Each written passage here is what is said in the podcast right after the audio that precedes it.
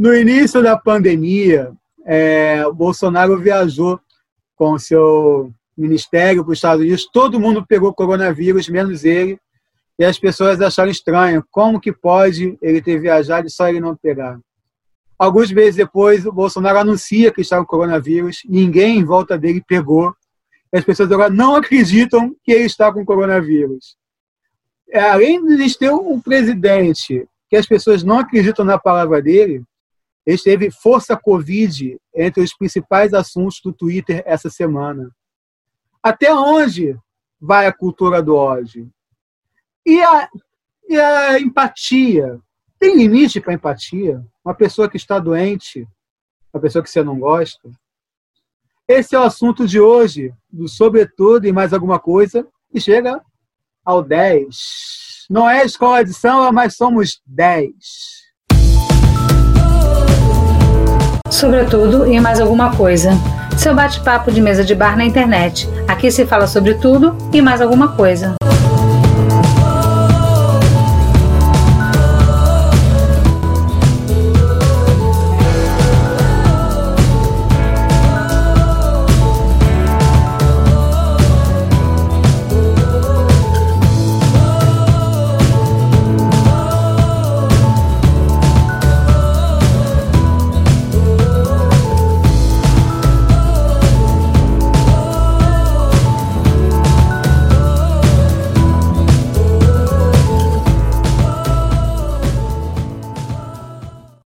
Eu sou o Luiz Vilar, esse aqui é o décimo, é, meus amigos, o décimo, sobretudo, e mais alguma coisa, que você pode acompanhar aqui no nosso canal do YouTube, junto com vários debates que nós já tivemos.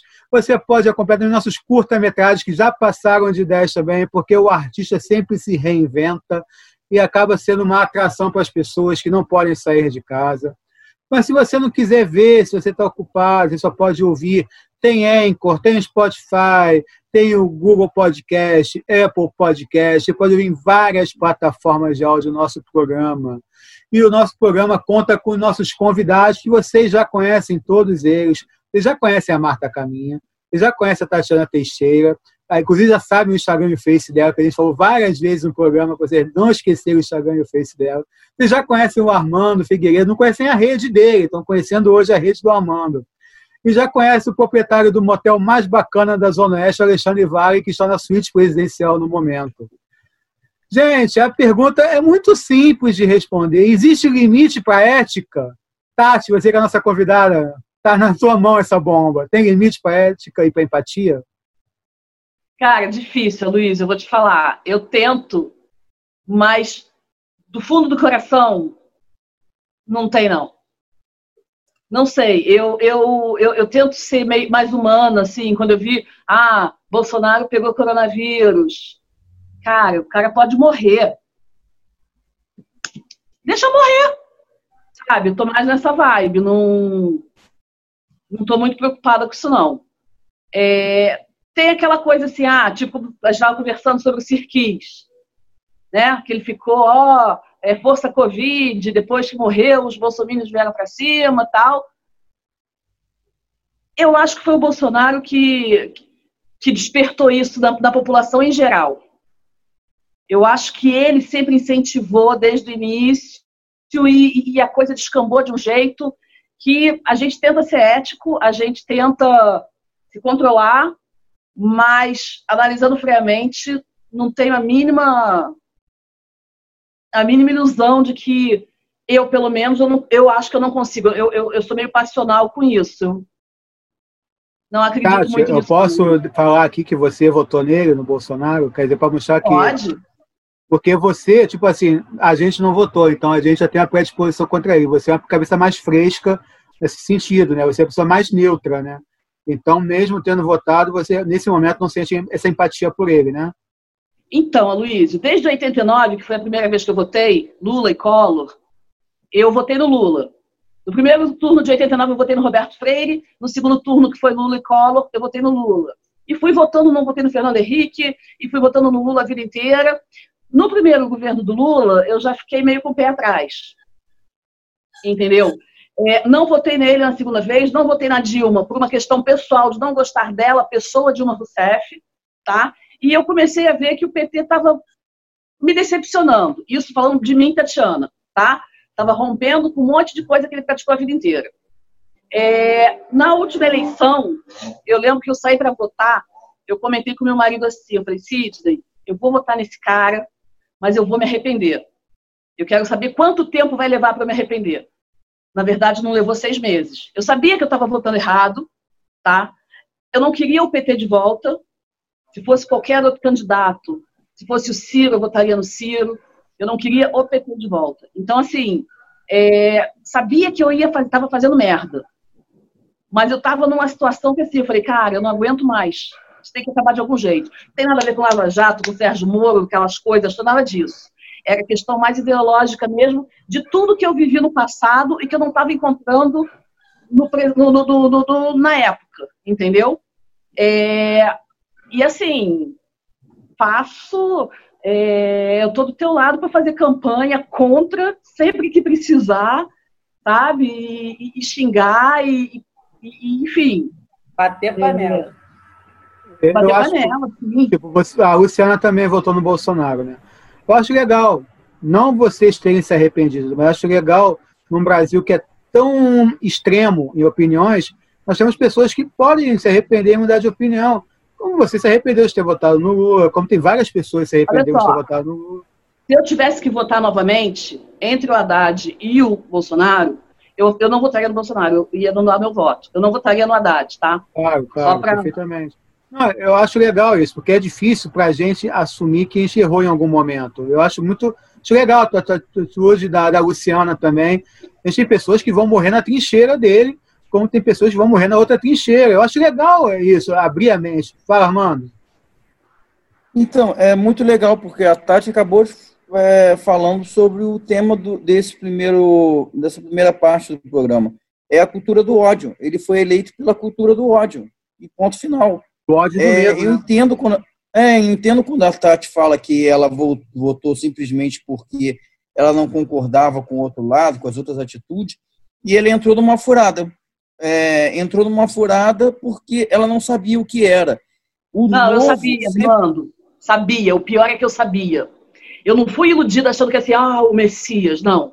Eu sabia, sabia todas as merdas dele lá no Congresso durante 26, 28 anos, sei lá mais quanto. Entendeu? Não, não, não entrei achando que, não, ele vai melhorar. Eu não, não entrei acreditando, entende? Em momento nenhum eu achei que assim, não, ele vai melhorar as coisas. Não, não vai. Eu sabia disso. Esse que é o pior. O meu maior arrependimento é esse. Eu sabia que ah, não ia melhorar. Mas todo mundo já se arrependeu de algum voto na vida. Pode até não declarar, falar na cama, pro travesseiro. Tipo, eu votei no Garotinho. Eu votei duas vezes no Sérgio Cabral. Eu ouvi uma coisa muito interessante, inclusive ontem, numa reunião que eu fui com a Luciana, que o, o, o primeiro mandato do Sérgio Cabral foi um dos melhores mandatos de governador que a gente teve. E o segundo mandato foi o pior da história da humanidade como governador porque a gente não sabia as besteiras que ele tinha feito. Até a gente descobrir as besteiras que ele tinha feito, porra, é o PP, é a seção de segurança que a gente tinha mais, era o Rio de Janeiro, cidade de, de olímpica e cidade de Copa do Mundo, era, era as, as, obras que, junto com a prefeitura, vinha fazendo. A gente achava que a gente vivia num lugar maravilhoso, e quando a gente descobriu tudo que tinha por trás, a gente viu que a gente foi enganado. Então, a gente tinha a sensação, até descobrir tudo, que o Sérgio Cabral ia ser presidente da República que era o melhor governador da história do Rio de Janeiro. Depois descobriu que era o pior governador da história do Rio de Janeiro.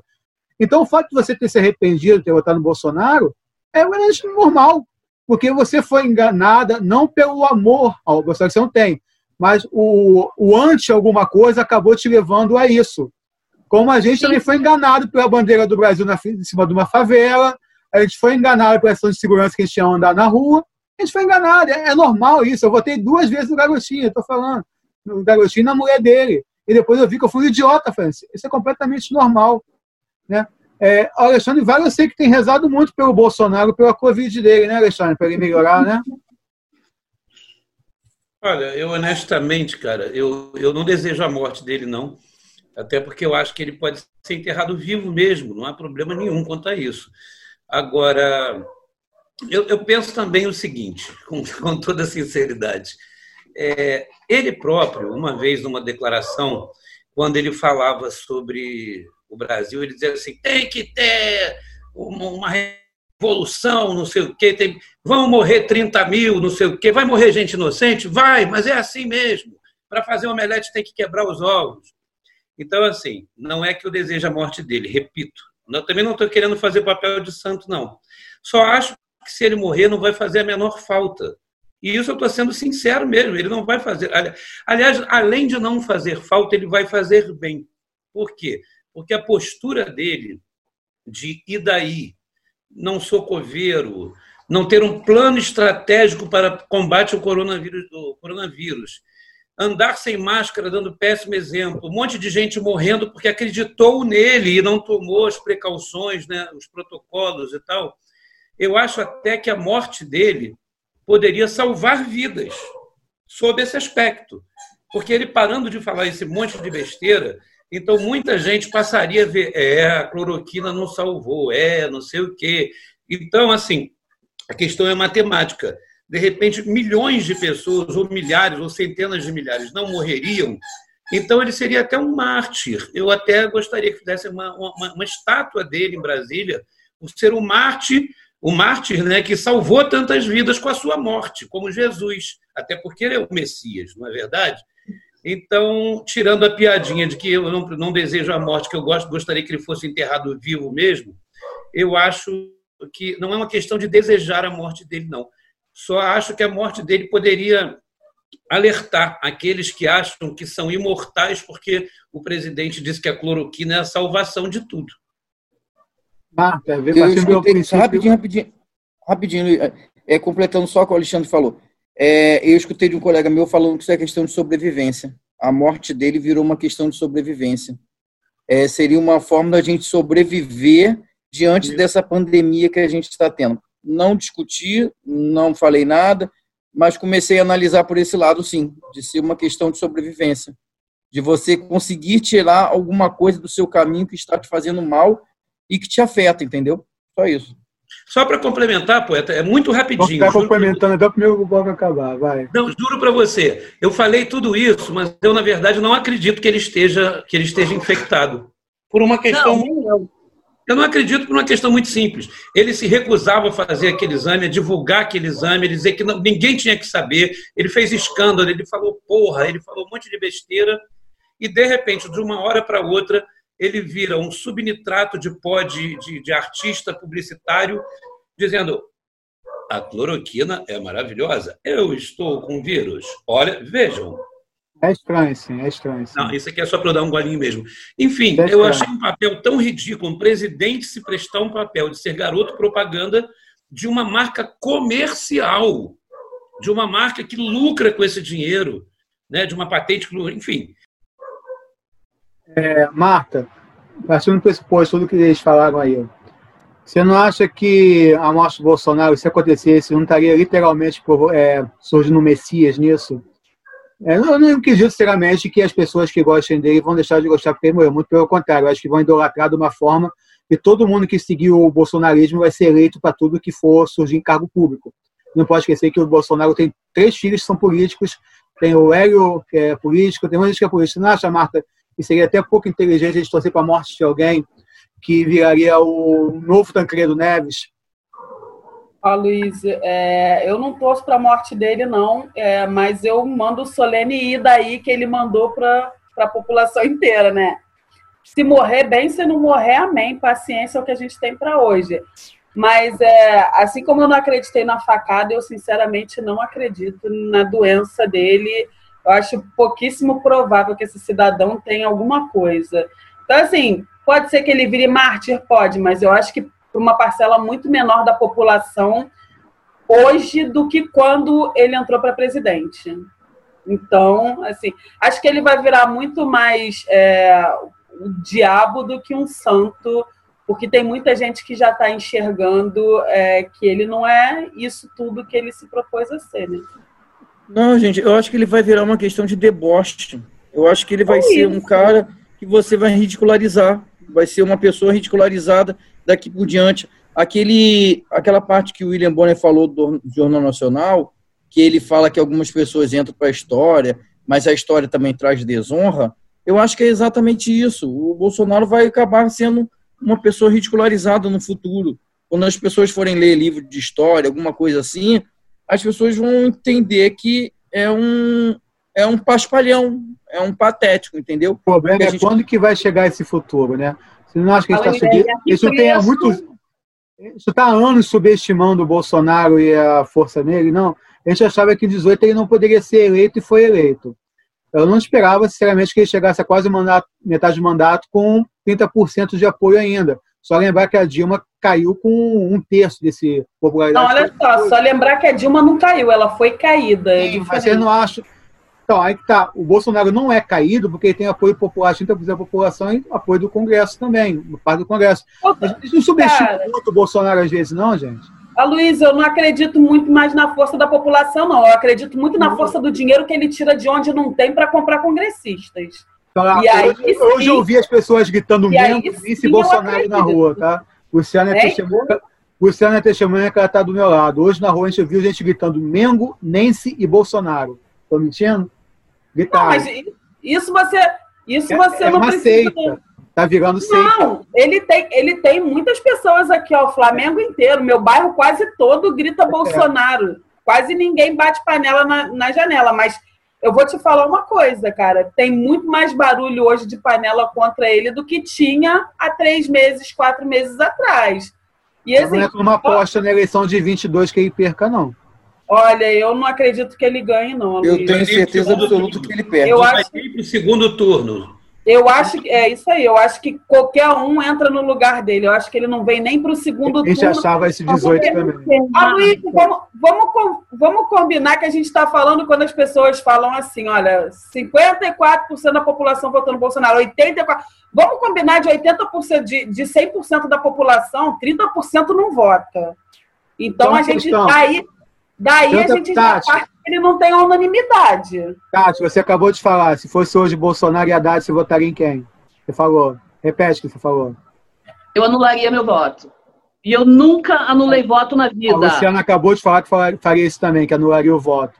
É o que eu estou falando, a gente está subestimando. Se for o PT contra o Bolsonaro, tem risco dele ser reeleito sim. Agora, Amanda, vamos, vamos tentar manter o fluxo do programa aqui. Amanda, é possível pedir empatia para quem tem medo de ser exterminado? é aquele negócio que eu falei no bloco no, no, antes, é questão de sobrevivência mesmo. É complicado, eu acho que o problema é a sobrevivência. É difícil você pedir amor por alguém que está prestes a morrer. Eu consegui imaginar o judeu pedindo pela saúde do Hitler que ele não morresse? É, é complicado, sabe o que é? É porque a gente está querendo que a gente tenha o comportamento de Jesus Cristo. E a gente Mas na é Itália, Jesus... em vez de enforcar o Mussolini, desse nota de repúdio na época. Então, exatamente. Tá vendo? A gente está querendo que as pessoas se comportem como Jesus e ninguém é Jesus. Ninguém nunca chega aos pés de Jesus. Então, quando a pessoa diz assim, ah, eu não desejo mal de ninguém, eu também não desejo mal, mas, tipo assim, se a pessoa tiver com uma faca para me matar, eu vou querer que ela tenha um infarto na hora. Acho que a questão é exatamente essa. É, não é, não vou desejar mal para uma pessoa que não está me fazendo nada, mas se a pessoa está prestes a me matar, está com uma arma na mão, indo me atirar, como o Bolsonaro está fazendo, impedindo pessoas de sobreviverem, eu acho que outras pessoas, é lógico, se alguma pessoa vier a, a matar um bandido que está me matando, eu não vou virar e falar assim, não mato bandido. Cara, é questão de sobrevivência, né? Ou eu sobrevivo, ou o bandido me mata. Também é, você colhe o que você planta, né? Bom, vamos deixar bem claro aqui que daqui a pouco falar, o pessoal do programa está desejando a morte do Bolsonaro. Ninguém falou isso. A gente não tem, é, ninguém vai chorar desesperadamente se acontecer. É isso que está sendo falado aqui, mas ninguém está pedindo a morte de ninguém. Até porque eu tenho a opinião que é o seguinte: eu não quero que ele morra. Mesmo que eu também não acredito que ele esteja com Covid. Eu acho que ele teve em março. Né? Eu não quero que ele morra. Eu, eu acho porque sem morrer vai virar um Messias aí que vai ter muitos seguidores, que vai se alastrar a situação. Eu queria, sinceramente, que ele perdesse a eleição de 22 e fosse julgado por todos os crimes que, cometeu. Luiz, eu acho que ele vai virar um, pas, um, paspel, um retardado. Eu acho que essa ideia de Messias. É, eu acho que eles estão falando de 30 a 40 anos, que eu também acho que isso vai acontecer. Eu estou falando de 22, falando de dois anos. Não, mas já agora, olha só, se ele morre eles agora, estão subestimando, eles estão subestimando a força, a força tá, eles estão subestimando o poder de imbecilização do país. Cara. Isso que eu estou falando. Não, mas olha só, digamos assim que ele morra agora tomando. Ah, Luiz, mas digamos que ele morra agora tomando cloroquina. Não vai ficar sendo um palhaço? Pronto, deu vai um infarto nele. Vai virar. Não, deu um infarto nele, Luiz. A gente vai olhar para ele e falar assim: olha, tomou cloroquina, ele infartou. Todo mundo disse para ele que ele ia tomar cloroquina e ia infartar. Ele não acreditou, infartou. Eu vou achar uma essa pessoa retardada, porque, tipo assim, se você avisa para a pessoa assim, não atravessa a rua porque está vindo um carro, não atravessa a rua porque está tá vindo um carro, aí o carro vai e atropela a pessoa não dá para você dizer que a pessoa vai virar Marte. Mano, você vai achar isso, mas alguém vai falar que o carro foi em alta velocidade, atropelou o coitado, vai deixar uma vela para ir lá e vai fazer uma oração, mano. A gente não pode ficar pensando pelas pessoas. Senão, uma pessoa dessa não seria eleita. Como é que a gente poderia imaginar em 2016, 2017 que o Jair Bolsonaro, do Super Pop, ia virar presidente da República e ele virou porque as pessoas não conheciam ele. Só olha só. Porque as foi, a Tati foi que conhecia. Ele. A Tati foi conhecer que ela não votou por medo do PT. As então, pessoas então, mas a... não com medo do PT. Você não está entendendo a, isso. Mas a grande maioria não conhecia ele. Sabe por que eu estou dizendo Pode isso? Falar. Nós escolhemos um governador no mesmo estilo. Ninguém conhecia a porcaria do governador. Mas o governador não volta porque o Bolsonaro se voltou contra ele. O governador já era, acabou o governador do Rio. Não, não estou falando do governador, estou falando que a situação é a mesma pelo seguinte: muitas pessoas votaram no Bolsonaro porque não conheciam ele. Achavam ele um retardado porque era contra os gays, contra os negros. Tá, beleza, ele é um retardado. E ele representava o anti-PT. Agora, a partir do momento que as pessoas começaram a conhecer ele, muita gente pulou fora do barco. Inclusive, muita eu falo gente continua no barco. Muita então, deixa essas pessoas continuarem não, no barco. Aí também, mas aí também, Armando, eu não, eu não vejo por, esse, por essa ótica, porque assim, é, não vejo que ele vai virar um Messias, como a Luísa falou, mas eu também não vejo por essa ótica, porque assim, o Bolsonaro expressa em boa parte da população o que ela quer falar, que não gosta de gay, que ele não é gosta consequência, ele não é a causa, gente. Você então, não está entendendo assim, isso. Ele tem o apoio dessas pessoas que, de certa forma, guardam para si o ódio que elas têm dos outros pela é, cor de pele, pela opção ele sexual. É consequência, ele é consequência Pô, disso tudo. Então, assim, ele tem sim esse nicho de pessoas. Se, se o Brasil sim, fosse está pensando, o Suplicy era presidente. Ele Me tem permita. esses seguidores em todas as camadas da sociedade. Quem, quem é o cara mais gente boa da política brasileira? Não Eduardo Suplicy? Não consegue nem mais ser eleito senador, gente.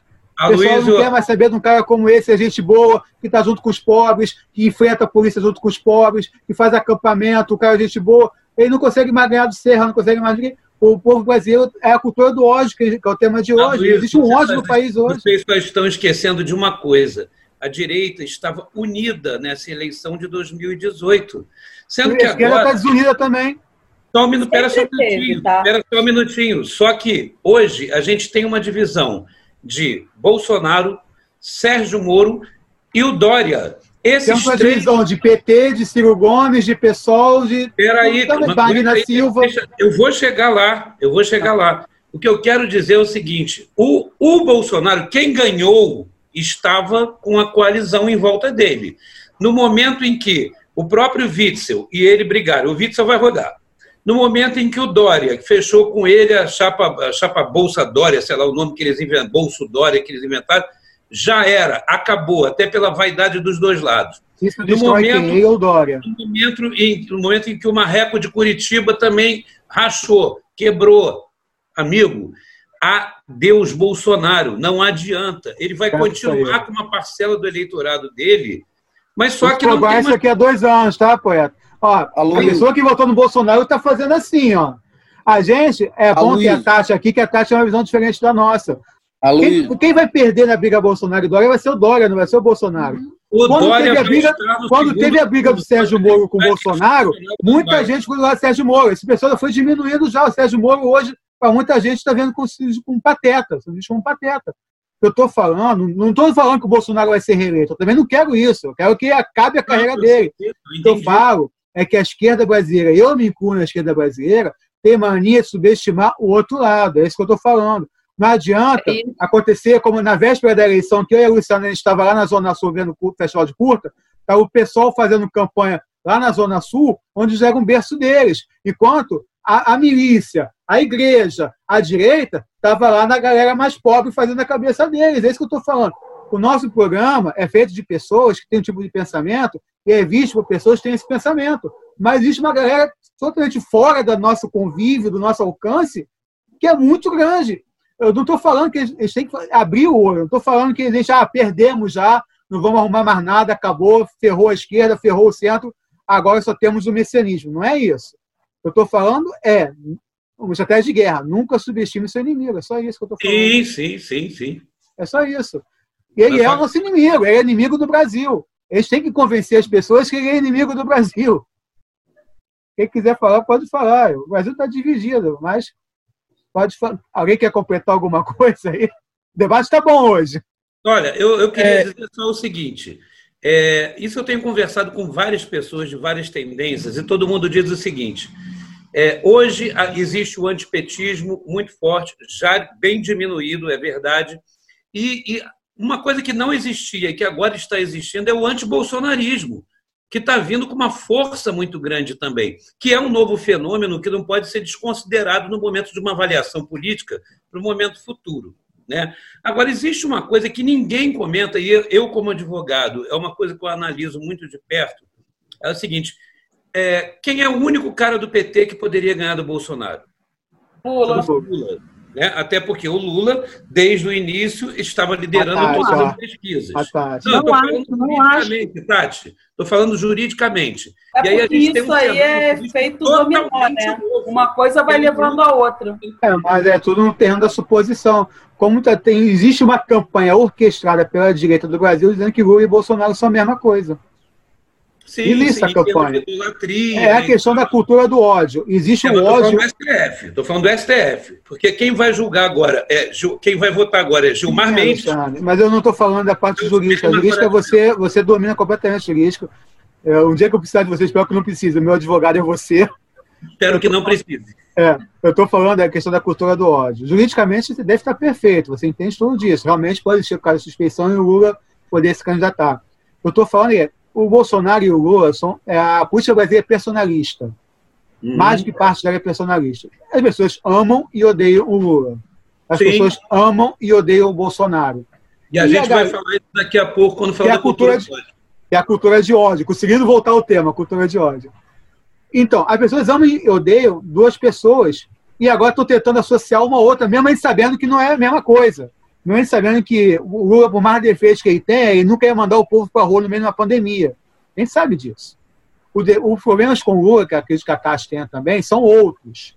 É aquela coisa de não confiar na idoneidade, na honestidade de uma pessoa, no caso de triplex, de Guarujá, essas coisas todas. Não, é, a Caixa não pense que o Lula vai querer exterminar o povo, como o Bolsonaro está fazendo. Mas só que existe uma campanha para associar um ao outro. Né? Uhum. Né? E a cultura do ódio estão se aproveitando do ódio no país. Vocês não acham que tem pessoal que se diz de, de centro, mais liberal, está se aproveitando dessa cultura de ódio no país para fermentar mais ainda esse ódio? Quem quiser falar, fica à vontade. Acho, e acho também que o Lula não. Eu não sei. Eu não sei se vocês falaram que o Lula era a única pessoa que poderia bater o Bolsonaro. Eu acho que não. Porque hoje em dia a gente vive numa situação que se criou uma aversão à figura Lula. Entendeu? Então, assim, é, não vejo ele como. Eu sei que ele não tem nada a ver com o Bolsonaro, não, não comparo um com o outro, tá? Mas não, não vejo também ele como um candidato que pudesse bater o Bolsonaro, tá? Como a gente tinha estava falando antes aí. É, acho sim que, que acho até que a esquerda erra muito, porque a esquerda também tenta fazer essas associações é, de Bolsonaro e tal. E centro, cara? O que é centro? A gente não tem centro aqui. Não tem. PSDB é centro? PSDB seria centro não, hoje? nunca foi. Você acha direita? Você acha direita? Eu acho que é direita. Sempre achei. É, porque a Sim. proposta inicial deles, na época do Mário Covas, essa galera mais antiga, era ser de centro-esquerda, mas nunca foi feito aqui no país, né? Não, não. Eu, pelo menos, ah. nunca enxerguei assim. Armando levantou o dedinho aí, Armando. Olha, eu, eu acho que eu sou né, positivo demais. Eu acho que qualquer cidadão que eu pegue aqui na esquina consegue ganhar do Bolsonaro no, no segundo turno. Eu acho é, que esse cidadão tem mais chance que o Lula hoje até. Sim, eu também acho. É isso que eu tô, é, é essa questão que eu estou querendo levantar. Eu não vejo o Bolsonaro com poder pelo seguinte: primeiramente, metade, mais da metade do país dele, não, mais da metade do país não votou nele, para começar. Não foi. Ele ganhou porque as pessoas é, é, se negaram a votar em um dos dois e acabou ganhando o Bolsonaro. Ou seja, se a Tati, que é uma pessoa que votou que votou é, no Lula, disse que não vota, que votou no Lula, que votou no Bolsonaro, disse que não vota nenhum dos dois atualmente vota em branco, ou nulo, imagina aquele que votou nulo ou branco não vota no Bolsonaro. Ou seja, se eu pegar um João da esquina aqui na rua, ganha do Bolsonaro. Qualquer novo ganha do Bolsonaro. O que a gente tem que tomar cuidado é que a população, tendo em vista que o Bolsonaro foi eleito, era uma coisa nova. Por mais que ele tivesse uma história, era uma pessoa nova. Eu, isso, que eu tô, isso é que a gente tem que ter muito medo daqui por diante. A gente tem que começar a analisar que o novo pode ser uma catástrofe, como foi o Bolsonaro. O novo, como, como foi o Collor, o novo, como foi o Witzel, pode ser uma catástrofe. A gente está tão na merda, mas tão na merda. E é Pode jogar uma banana, Armando? Que a, gente, que a gente posta em qualquer coisa. Armando, pode jogar na casca de banana? Pode. O novo, como foi a Dilma? Não, a Dilma não foi o novo. A Dilma não foi o novo. A Dilma foi indicada pelo Lula, foi uma continuação do Lula. É, Alguém como... conhecia bem a Dilma antes de ela virar ministra? Eu acho que foi uma. Não, mas uma, ela uma teve indicação do Lula. É, mas... Não, exatamente, ela é do PT. Ela tinha, ela tinha indicação do PT. Eu o João da Silva, teu vizinho, não seria eleito pelo Lula? Como não escutei? O João da Silva, teu vizinho, que você quer que enfrente o Bolsonaro, não teria sido eleito pelo PT do Lula? Não, assim como o João da Silva não seria eleito pelo Bolsonaro. É isso que eu estou te dizendo. As pessoas se agarram no novo, mas no novo que não tem indicação do aquele ranço antigo. Você falou do, do Suplicy. O Suplicy, infelizmente, ele representa aquela coisa antiga na política que todo mundo pensa assim, pô, ele está 30, 40 anos na política e nunca fez nada. Então eu vou apostar no novo. Esse é um grande problema do brasileiro na próxima eleição. Ele tem que tomar muito cuidado em relação a isso. Analise o novo que você vai colocar. E eu vou dizer uma coisa, uma coisa aqui. O Witzel foi eleito porque ele é novo. A gente sabe disso ele, ele é novo e teve o apoio do Flávio Bolsonaro. Beleza, então vamos colocar ele no poder. Eu, particularmente, conheci o Witzel, então eu não votei nele. Eu conheço eu muitas pessoas que votaram.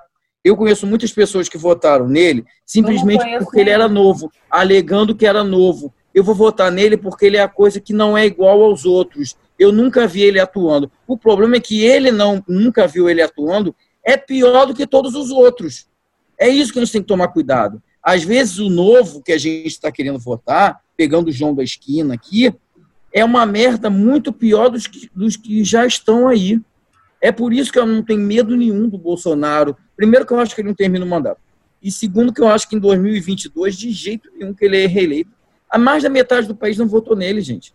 Acabou. Se a Tati, que é a Tati, que votou no, no, no, no Bolsonaro, está dizendo que anula o voto, imagina aquele pessoal que já anulou. É, mas se ela não, ela não também não está votando do outro lado, não. O voto dela não conta. Não mas é, é. e outra... do outro lado. Não, mas é, é, é... Pode falar. Então, é, eu, ia, eu ia falar um negócio que agora eu esqueci. Vale dois a missão. É, pode botar aí, realmente. Marta, não, era em relação a essa coisa do novo, realmente. É o novo, eu acho que a gente tem que tomar muito cuidado com o tipo de novo que a gente coloca, entendeu? Vou fazer a pergunta mais importante do país para a professora Marta Caminha, então. Como reverter a cultura do ódio, Marta? Isso, é né, cara? É na educação? É na educação, na base, na escola? Eu tenho certeza que é na educação da família, na educação da escola. Isso eu tenho certeza absoluta. Quem aprende a odiar, aprende a amar também, cara. Isso é, é fato. É fato. É o princípio que você ensina para os teus filhos que vai ditar isso. Entendeu?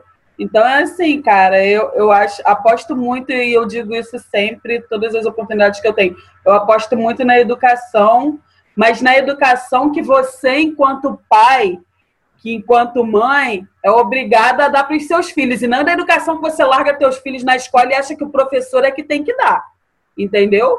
Porque quando eu era criancinha, minha professora na escola me ensinava o beabá e somador mais dois. Quem me dava educação de saber o que eu gosto, o que eu não gosto, de saber o que é certo e o que é errado, isso é educação de base, é a tua casa que ensina. Com certeza, sem dúvida. É, a questão é que a gente tem uma, uma, cultura de ódio cada vez maior, né? Talvez tenha florado mais em 2013, aqueles movimentos de 2013. Não sei, né? Mas o que eu estava tentando completar antes é, tipo, eu não desejo a morte de ninguém. É, eu, queria, eu queria muito que existisse justiça, por exemplo. Que existisse, quando sair do poder, uma, um é, julgamento sério, justo, e se ele cometeu crimes, como eu acho que ele cometeu, que ele pague por todos esses crimes em vida, até porque eu não vejo a morte como punição. Se a morte é punição, um dia todos nós teremos Salvação, né? É, se alguém acha a morte punição, então isso é muito ruim para dar. Que todos nós seremos punidos um dia por alguma coisa que todo mundo vai morrer se a pessoa não sabe, né? Eu não consigo comemorar a morte de uma pessoa que eu não gosto se eu acho que a pessoa tinha que pagar de alguma forma pelo que ela fez. Eu também não sou, não sou santo. Eu queria que ele sofresse se ele tivesse com a Covid, não para morrer, mas para ver se esse homem, pelo amor de Deus, enxergasse o mal que é essa doença. Mas ele se ele pagasse em hospital, se ele tivesse algum problema e saísse desse problema depois, quem sabe entraria um pouco de luz no cérebro desse homem, que eu não sei se ele tem cérebro. Nunca. O mal que é que pode estar causando, como o Boris Johnson passou na Grã-Bretanha. O Boris Johnson era um negacionista, não acreditava na Covid, teve que quase morrer pela Covid para mudar a Grã-Bretanha no, no combate ao coronavírus. Mas esse é um ponto que eu, eu queria só falar uma coisa aí. Eu acho que o problema do Bolsonaro é que ele tem consciência disso. Ele sabe que a cloroquina não serve para porra nenhuma. Ele sabe exatamente que ele está querendo matar todo mundo. E é isso que a gente tem que fazer um diferencial entre as pessoas. Existem pessoas que são Bolsonaro porque são cegas fanáticas. E ainda existem. E são pessoas boas. Acredite se quiser.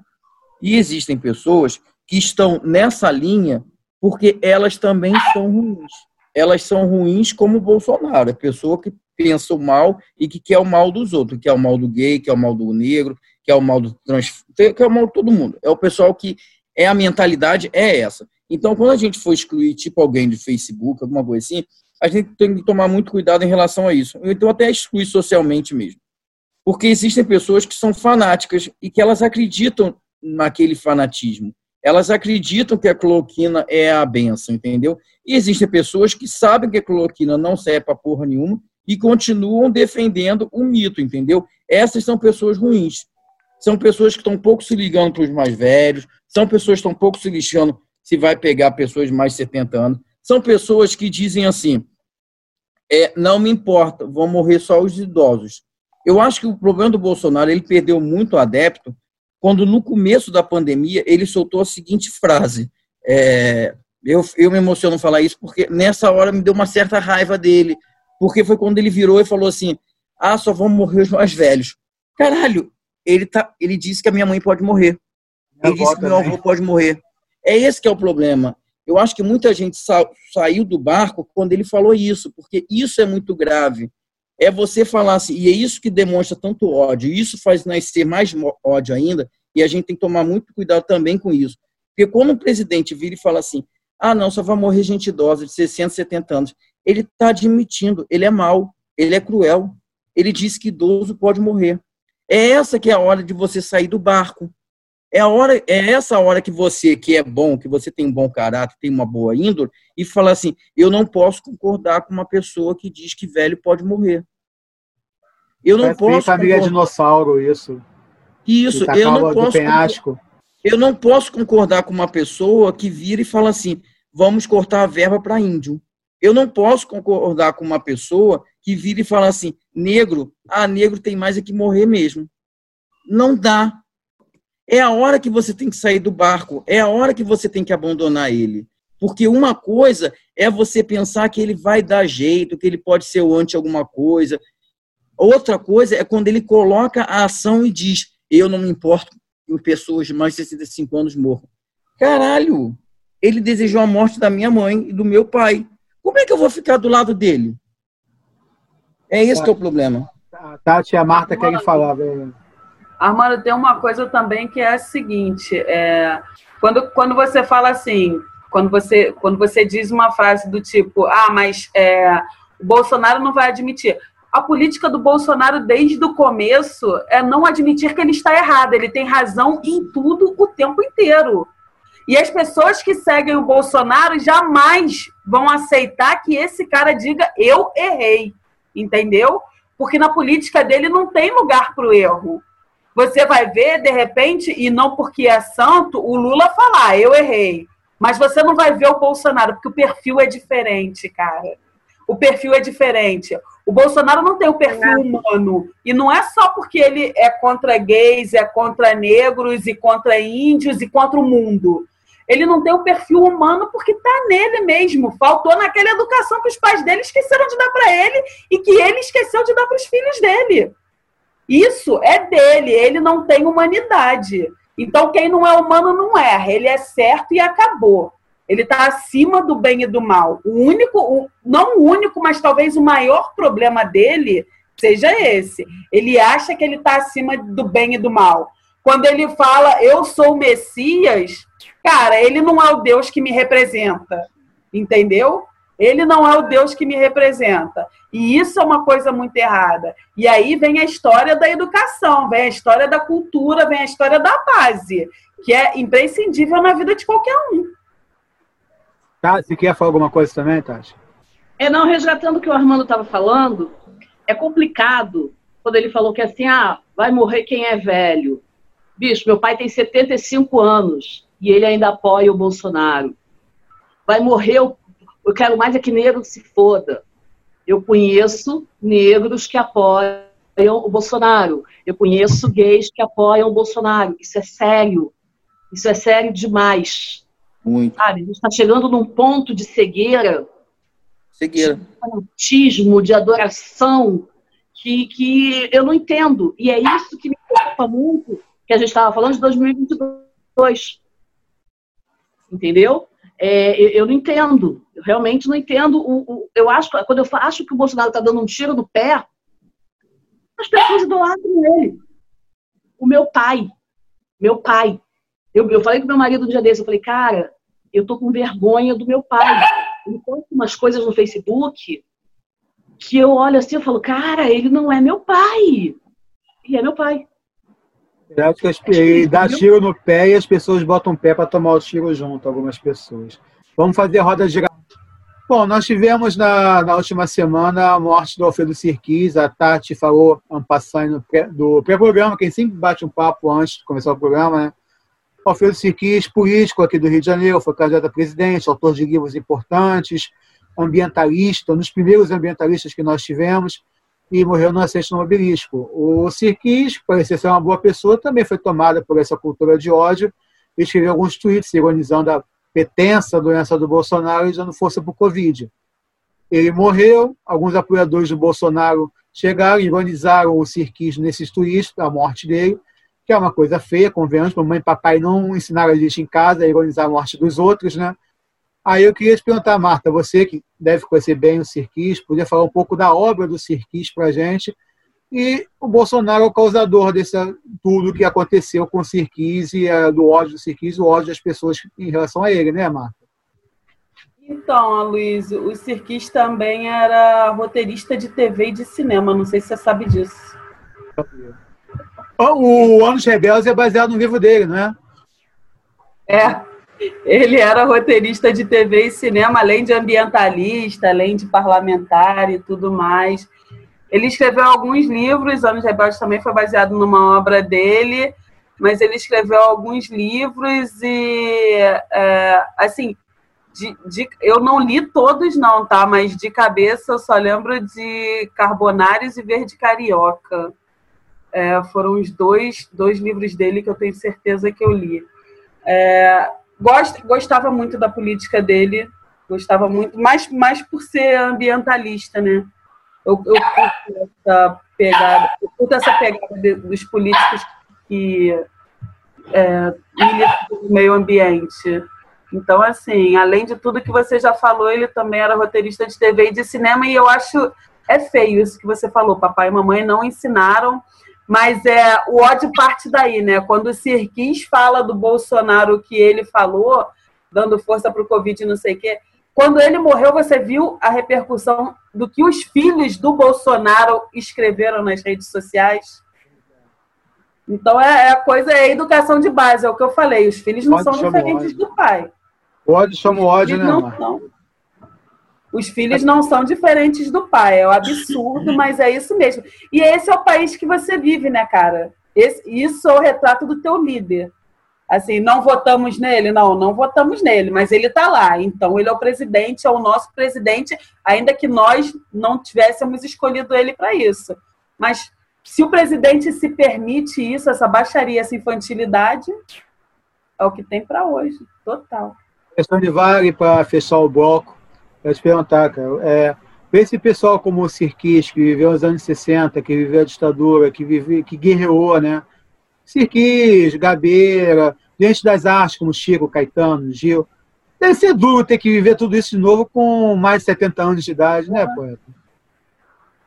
Ah, é verdade. Até complementando o que a, a Martinha colocou agora, é, me lembro muito quando o próprio Bolsonaro disse, ao ser perguntado por um repórter, se ele achava que a Dilma completaria o mandato. Na época, a Dilma, inclusive, estava acometida por um câncer, né? E a resposta dele foi de uma grosseria, foi de uma crueldade incrível, quando ele disse: Eu quero que ela morra infartada ou de câncer, porque ela não pode continuar. E eu não vi essa indignação dos seguidores dele, de hoje em dia. Eu não vi ninguém dizer que é absurdo falar uma coisa dessa de uma mulher, não sei o quê. Eu não vi ninguém falando isso.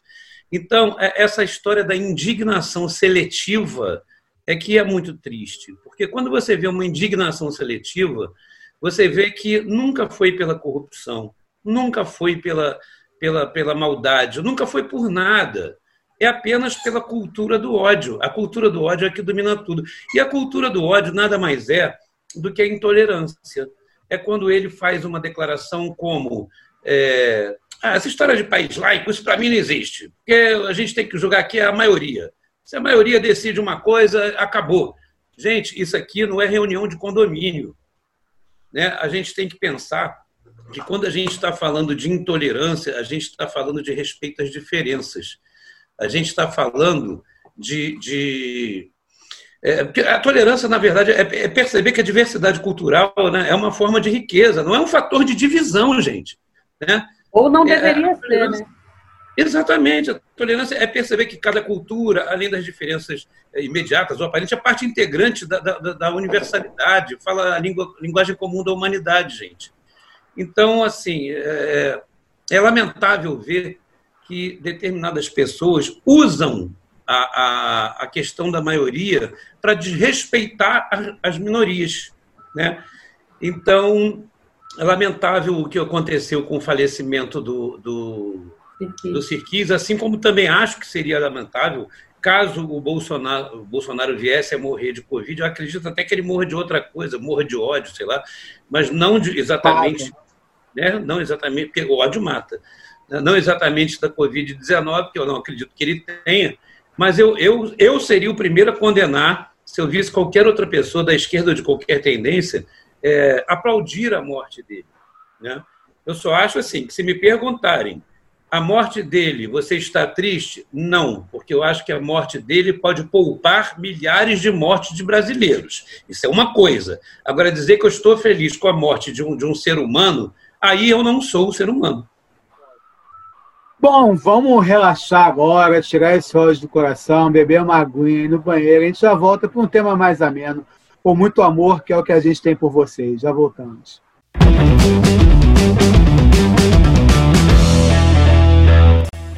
O bando do mais velho trabalha em casa, enquanto tem gente que trabalha na casa deles. Ai meu Deus do céu! Quem será a surpresa que irá aparecer nessa sexta-feira? Sexta, às 21 horas, tem Home Office 6, a doméstica.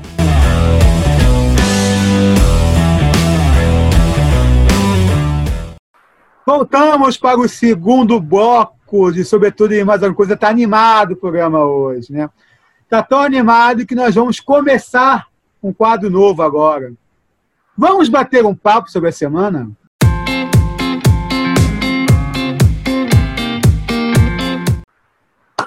Semana passada foi uma semana com vários acontecimentos musicais. Tivemos os 80 anos do Ringo Starr. Dizem as mais línguas que baterista não faz parte de banda de rock, que o cara é um privilegiado que fica mais perto de um grupo de rock é o baterista que fica assistindo o show. Maldade. O Ringo é um dos grandes músicos da, da história do nosso planeta. Fez parte, da minha opinião, a maior banda que já existiu, que são os Beatles. Tivemos a morte do Ennio Morricone, um dos grandes compositores da nossa história. Eu sempre eu bato na tecla que a música é uma das coisas mais importantes que tem num filme, numa novela. Às vezes até o personagem principal. É, eu e a Luciana fomos ver Dirty Dancing só para ver o filme que tem por volta da música Dirty Dancing. Ela se apaixonou pelo filme. E tivemos na semana passada os 30 anos da morte do Cazuza, um dos grandes poetas que a Luciana se decepcionou por descobrir que ele tinha língua presa e era tímido né, havendo um programa antigo dele no Jô Soares, ele fumando no programa com o cinzeirinho lá. Os anos 80 são baratos, gente. Vai ver no YouTube o programa dos anos 80 que são baratos, parece que é outro planeta. E as músicas cada vez mais atuais do Cazuza, um grande poeta que nós tivemos. Aí a pergunta para vocês: nossos heróis estão envelhecendo e morreram de overdose e nossos inimigos estão no poder? Vai, Tati. Com certeza. Morreu, morreu Cazuza, morreu Renato Russo. E. Cara, não tem nem o que falar. Eles eram maravilhosos e, e, e cada vez mais atuais. Né? É... Não sei, é... eu realmente fico sem palavras quando penso, principalmente assim. Morreu Cazuza, fez 30 anos da morte dele, mas o que me toca mais foi Renato Russo. Você falou de de ídolos, tudo, e, e para mim sempre Renato Russo estava anos à frente, parecia que ele estava vendo na década de 80 o que, que a gente ia viver agora em 2020, sabe? Era uma coisa assim, um visionário. E, e eu fico imaginando, eu estava me pegando um dia desse pensando assim, o que, que ele ia estar tá tocando se ele tivesse vivo hoje? Ele, Cazuza, também, entendeu? Mas o que seria com eles vivos hoje em dia? E eu não consigo nem imaginar, porque eles eram tão grandes, assim, eles tinham uma mente tão, tão sagaz, que eu não consigo imaginar o que, que a gente ia estar tá ouvindo deles hoje. E, além deles, tem alguma pessoa que você tenha muita admiração, que se passasse por você, você ia tremer assim, por ser um ídolo seu? Olha, tem muitas, tem muitas. Na música, se o Fred Mercury passasse, quer dizer, se ele ressuscitasse, eu ia, cara, eu ia cair no chão chorando porque eu acho ele maravilhoso e não falo nem de ideologia, eu falo mesmo de uma voz maravilhosa, um cara com um coração maravilhoso, uma história maravilhosa. Então, assim, Fred Mercury para mim era era um exemplo.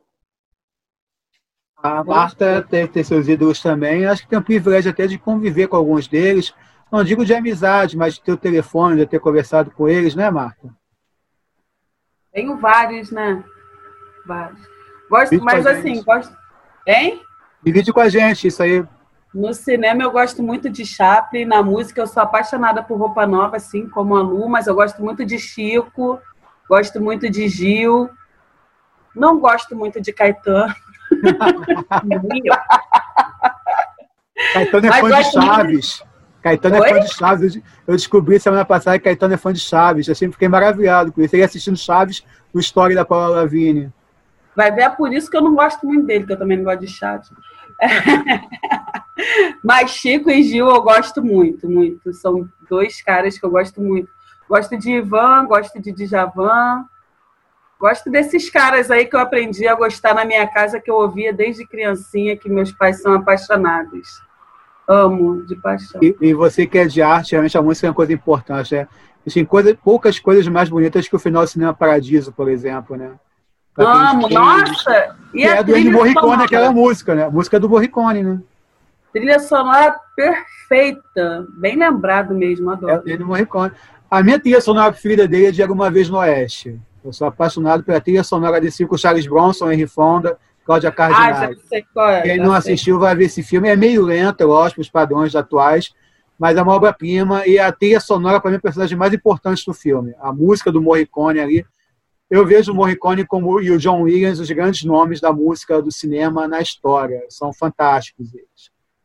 Armando, que é um cara que gosta de música, até porque é apaixonado pela Estação Primeira de Mangueira, né, Armando? Como que é para você viver tão perto da sua paixão, assim, ser um desfilante, um integrante, um cara que luta pela escola, que desfila pela escola, teve oportunidade de sair, saiu em carro esse ano, foi, Armando? Uma parte importante do carro. Você contou que estava todo orgulhoso da, da, exposição lá na Inglaterra. Como é que é para você, Armando? Está tão perto da sua paixão? Sim, é muito interessante isso. É, é, vocês falaram de Renato Russo, falaram de Cazuza. Eu acho que é exatamente isso, porque, na verdade, não morreram, né? Eles continuam vivos.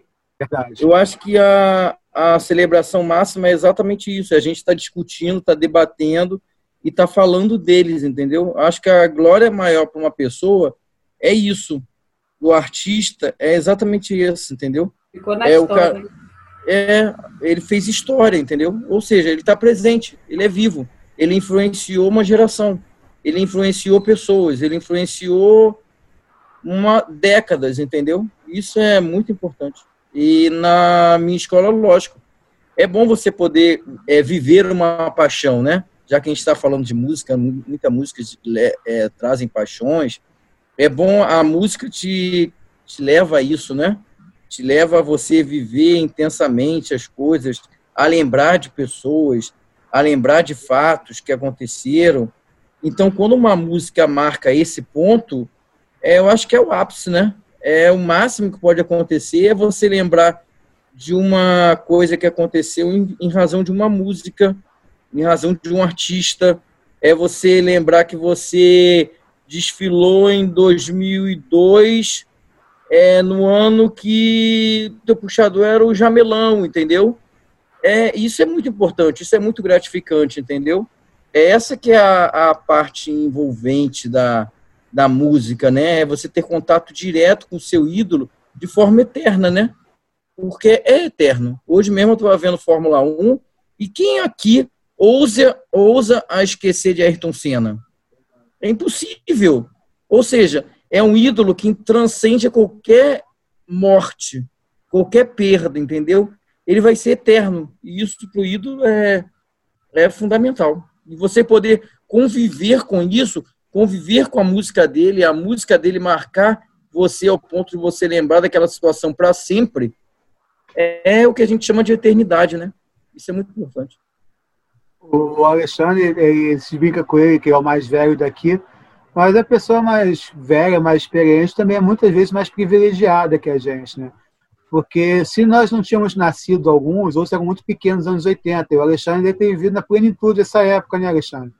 Quais as recordações que você tem dessa época que a gente está falando de Cazuza, de Renato Russo, dos grandes artistas dos anos 80? O que, que você tem na tua mente, assim? São meus ídolos, né? Claro, é, não, não, não poderiam deixar de ser, até porque foi bem na época da minha juventude, digamos assim. E até porque a juventude é uma coisa que não se limita à adolescência, né? Vamos deixar isso aqui claro. bem claro. Você é um jovem, poeta. Então, é, eu, eu gostei muito do que a Marta e o Armando falaram. Aliás, Armando, eu ia sugerir de você abrir um canal no YouTube chamando Armando a Rede com Armando na Rede. Armando a rede com Armando na grande sensacional, rede. Sensacional, cara. Sensacional. Sensacional. Então, é, a Marta colocou é, a questão dos heróis que morreram de overdose, que também você, poeta, colocou. E, e os nossos inimigos estão no poder, né? infelizmente. Né? Ideologia, até a gente tem alguma para viver mas o nosso tesão hoje é risco de vida, porque está difícil, né? Até você brincar com o Tinder, você trazer alguém. E a burguesia é... fede, poeta? Oi? A burguesia fede? Sempre fedeu, né? E está cada vez fedendo mais. Mas respondendo a sua pergunta de uma forma mais objetiva, poeta, vamos lá. É, eu, meus heróis morreram de overdose. É, Elis Regina, né, que a gente não falou Realmente. aqui né? Elis Regina, inesquecível, uma das maiores intérpretes que a gente teve. Né? A gente perdeu muita gente boa. E aí é aquela hora que a gente começa a pensar no seguinte: é, aquilo que foi colocado agora há pouco, né? Se o, se o Bolsonaro morresse, não sei o quê, porque não, não, pagaria. Gente, será que a morte realmente é, é o grande castigo, né? Não, porque foi o que eu acho que o Armando colocou aqui. Ele disse são as pessoas que ficam eternizadas. Foi, não sei se foi o Armando quem foi que falou isso aqui. Né? O, o grande legado é o que se eterniza, né?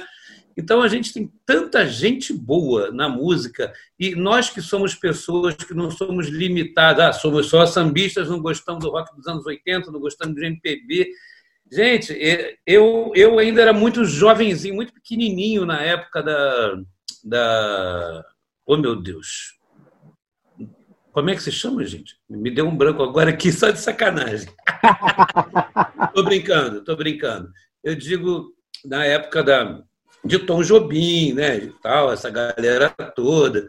Eu era muito jovem, mas é uma coisa que se tornou o jazz brasileiro, né? Então todos eles são muito bons. E eu hoje estou muito grato de ver que pela primeira vez na minha vida eu discordei da Marta, que a Marta é assim uma pessoa que eu tenho como ídola daqui. pela primeira vez eu discordei de alguma coisa dela. Eu adoro Caetano Veloso. Agora gosto de todos os outros que ela falou também. Sou fanático pelo Djavan, pelo Gil, por essa galera toda que ela citou, mas eu curto muito Caetano, sim. E ainda bem que ele ainda não morreu de overdose, ainda bem que Gil não morreu de overdose, ainda bem que Djavan não morreu de overdose.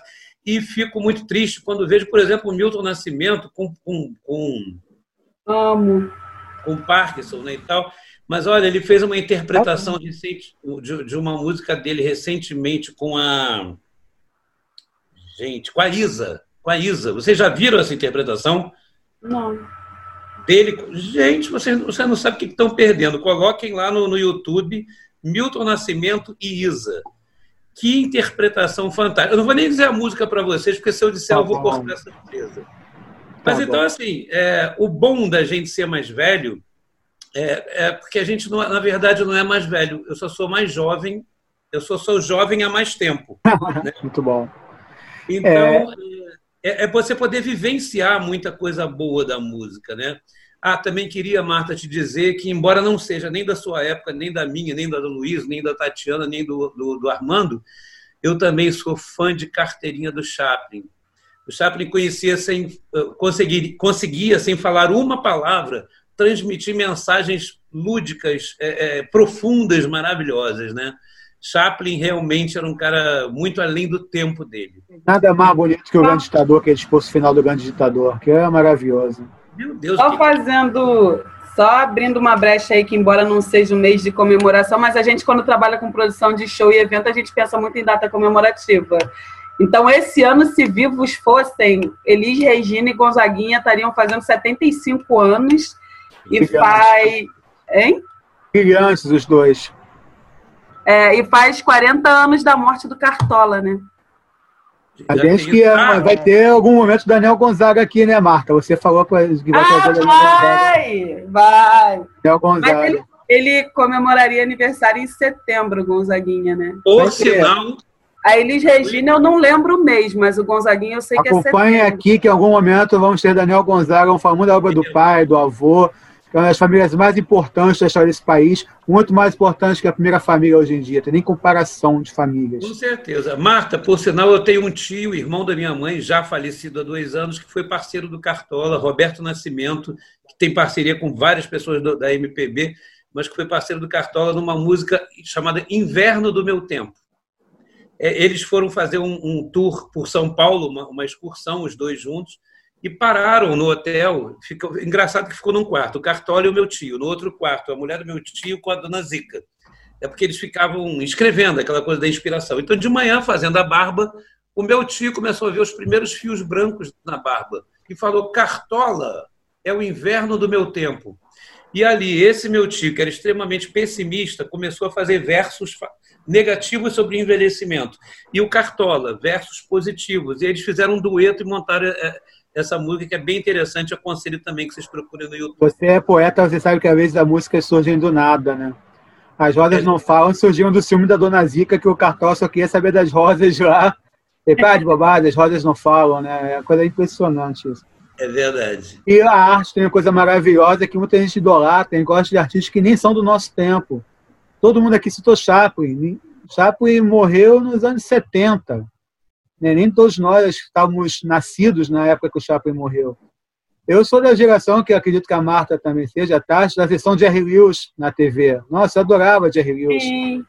Parava para ver Jerry Lewis, Rei do Circo. É, cita, vamos citar mais aquele que o bagunceiro arrumadinho. Coisas fantásticas, né? Tem meus ídolos também. O, o Zico me deu um autógrafo uma vez que eu fiquei, eu tremi, porque eu fui no Flamengo. Ele foi assinar minha camisa, a caneta falhou ele fez questão de, dentro de uma sala, buscar uma caneta para assinar minha camisa. Depois ele falou, pô, tá falando que se dane. Eu nunca me esqueci disso, da atitude dele. E Cadu Boliterno e André de Biasi, por causa da armação ilimitada. São o tipo de gente, se eu encontrar um dia o Cadu e o André, eu vou ficar, nossa, Cadu Boliterno e André de Biasi. É, nossas referências que a gente sempre tem, todos nós temos, né? Seja no carnaval, o Alexandre, como compositor, deve ter seus compositores de referência, como eu tive Toco, Toco, João Sérgio, Didi, é, Dani Franco, né? O Armando citou o Jamelão aí, que é o grande ícone, junto com o Cartola da Escola do Coração dele. vou fazer uma pergunta bem simples para vocês agora. As cinco músicas que são a trilha sonora da vida de vocês aí. Bem simples. Oh. bem simples? É, simplesinho. Eu tô falando isso, só lembro de uma aqui, eu tô ferrado também. tá, diz, diz duas ou três, então. A, se to, a música que se tocar, você se emociona e você para pra ouvir. Então, uma, uma só, vai. Rosa. Alguém mais? Tem nenhuma música, Tati, que se ouvir você balança e, nossa, essa música eu não tenho como tocar uma música, Luísio. É como você falou, a vida inteira a gente tem a música. Assim, eu gosto da música e me lembra uma fase da infância, uma fase da adolescência, uma fase da, dos meus 20 anos e por aí vai. Então, assim, uma música que defina, não tem. Tem alguma, Armando? Cara, depende do momento, depende da hora. Eu sou muito de música, de gostar, e aí eu fico escutando 5, 6, 7, 10, 20 vezes durante o dia. Depende muito do, do momento, não dá para dizer. Um, atualmente eu não estou escutando nenhuma, porque nenhuma está marcando essa quarentena maluca, né? Mas eu já fui muito show, que aí você começa a, a gostar de uma música, escuta a música e chega em casa, vai pegar a música e decora a música toda, porque aquela música te marcou naquele momento, entendeu? Verdade. Música é um negócio tão doido, né? Tão né, tão de momento, tão que marca naquele momento, naquela, com aquela pessoa, com aquele, com aquele fato, entendeu? Então, alguma coisa profissional que tenha acontecido. Que acontece também, música te coloca para cima, né? Música te faz você mudar o seu estilo, trabalhar, de ver as pessoas. Música realmente é, é fundamental mesmo. Muito, Alguma, Alexandre Vale? Engraçado isso, porque, tipo, eu, eu gosto de muitas músicas também, mas eu acho engraçado porque, tipo, quando eu falo rosa é a, é a música do Pixinguinha, porque isso. minhas sobrinhas, quando dormiam, eu cantava essa música para elas dormirem. E você sabe que a minha sobrinha, quando ela, ela gostava tanto da música que ela falava assim, tia, canta Tu És para mim. Ela, ela não lembra. Porque, na verdade, assim, Rosa pouco aparece na música, né? Mas como começa com Tu És, ela já ficava assim, tia, canta Tu És pra mim. E aí essa música ficou na minha cabeça, porque minhas sobrinhas têm sete anos de idade e cantam a música inteira. Entendeu? E eu acho essa música fantástica. Alexandre Vale tem alguma música? Esse aí foi o último, então teve tempo para pensar, né? Ah, então, eu estou muito na vibe do Armando também, né? porque eu acho que tudo depende muito da época, do tempo, né? Então, assim, é, eu sou um cara, você sabe, eu curto muito samba, né? Eu sou super fã de Cartola, de, de né, o Sargento e tal, mas também eu sou um cara que adora o rock dos anos 80. E hoje eu estou numa fase muito Nando Reis e Ana Vitória. Né? Assim, porque eu acho que só existem dois tipos de música: a música boa e a música ruim, independentemente do gênero. Né? E, e, a vibe, cara, vai, vai muito do, do momento que você está vivendo. Né? E quando eu falo em momento, eu não falo só de momento amoroso, que as pessoas têm mania de achar que tudo é amor, que não sei o que e tal. Também, mas não só. Né? Então eu, eu, gosto, desde Eu Sei Que Vou Te Amar, até Atrás da Porta de Elis Regina, atrás de um monte de música do. junto com um monte de música da Legião, do Cazuza. É, cara, como é que eu vou te explicar isso? Eu gosto de, de Adágio Pachelbel, por exemplo, que é uma música é uma música clássica, né? É, samba tem um monte também. Chorinho, eu sou fã pra caramba. Então, é muito complicado hoje citar uma música. Se eu tivesse que fazer uma playlist hoje de 10 músicas, eu teria uma dificuldade, porque eu acho que cada dia que eu tentasse fazer uma playlist, eu ia fazer uma playlist diferente. Né? Então, eu acho que o, gostoso é isso, porque eu acho que as pessoas que têm verdades absolutas em, absolutas em termos de playlist não entendem nada de música. Quem entende de música somos nós aqui que não sabemos definir isso. então, então eu não entendo nada de música. Lá. Se tocar How Deep Is Your Love, eu paro para ouvir. Eu ouço, repito, repito, repito, quantas vezes ah, for. Adoro Bidis, adoro Bidis. Meu Deus do céu. Picotou para mim, não ouvi. Is Your Love, Bidis seja com Bidi, seja qualquer outra versão que alguém tenha cantado, é o tipo de música que eu paro para ouvir. Qualquer coisa que eu esteja fazendo, eu paro para poder ouvir essa música. Cara, que é do meu filme preferido também, que é o Embalo Sábado à Noite. É aquela coisa. A, a gente gostar de uma coisa, a gente não explica o porquê que a gente gosta. A gente simplesmente Sim. gosta. Eu não sei se eu gosto do filme por causa da trilha sonora ou se eu gosto da trilha sonora por causa do filme, não sei. Eu acho que é, para mim a perfeição, para mim é meu gosto pessoal. O Luciano se emociona com o Titanic, com o Forrest Gump, cada um tem o seu, né? Fala pra gente tá, o filme preferido de cada um aí. Filme. Mais fácil, filme que música? Filme? Nada também? Filme, ah, filme. Ah, Mediterrâneo. Mediterrâneo. Mediterrâneo. Alguém mais quer falar do seu filme preferido aí? Tem um sete list de filme. Marta viu todos os filmes da humanidade. Algum deve ter, assim. Cara, eu vejo muito filme. Eu sei, por isso que eu. Armando, Alexandre, algum filme assim que se, se passar, você paga tudo para ver? Eu tenho o hábito de ver várias, várias vezes o mesmo filme. Então, eu também, eu gosto de filme repetido. Eu é. sei o que vai acontecer. eu gosto de. Não, eu sei que o filme é bom. O filme é bom, eu falei assim, eu prefiro ver aquele que eu sei que é bom, do assim. uma, um novo que ah, vai ser uma porcaria no final. Eu, eu prefiro, assim. prefiro ver, ver eu aquele filme. Eu gosto de Grease, serve. Quem? Falando em John. Greasy. Greasy. Falando a gente, tá, na nossa set, tá na nossa lista pra gente ver hoje. Greasy. Então. Tem na praia. Falando em, falando em John Travolta. Dos embalos de sábado à noite, a Greasy. Eu descobri sem querer que eu sou fã de John Travolta, que eu adoro embalos de sábado à noite, eu gosto de Greasy, gosto de Pulp Fiction. Eu pensei, porra, acho que eu sou fã de John Travolta, gente, que é outro filme que eu adoro. Isso, olha, vou, isso está quase virando uma unanimidade. Eu acho que se colocar o John Travolta para concorrer contra o Bolsonaro, o, o Dória ou o. Está eleito! Ele está eleito. Eu também, eu também voto no John Travolta. Colocaria entre os, os, meus dez preferidos o Greasy e o Saturday Night Fever também, da mesma forma. Agora, gosto disso como gosto de Cidade de Deus. Muito e bom Vou mostrar o meu lado brega também. Já assisti seis vezes o Titanic, Titanic. A Luciana chora todas as vezes, já, Luciana. Tolo, ela falou aqui só seis vezes. Ela falou. E torço toda hora pra porra do Jack não morrer. Aquele Pô, não dava ele em cima daquela porcaria Mas daquele jeito. Sabia, porra. Fico revoltado, aí, sabia. Eu já estou tentando até pensar de uma outra forma. Morre desgraçado e manda essa mulher para cá, mas ela já está velha. Olha, quer mulher de 100 anos aí, porra?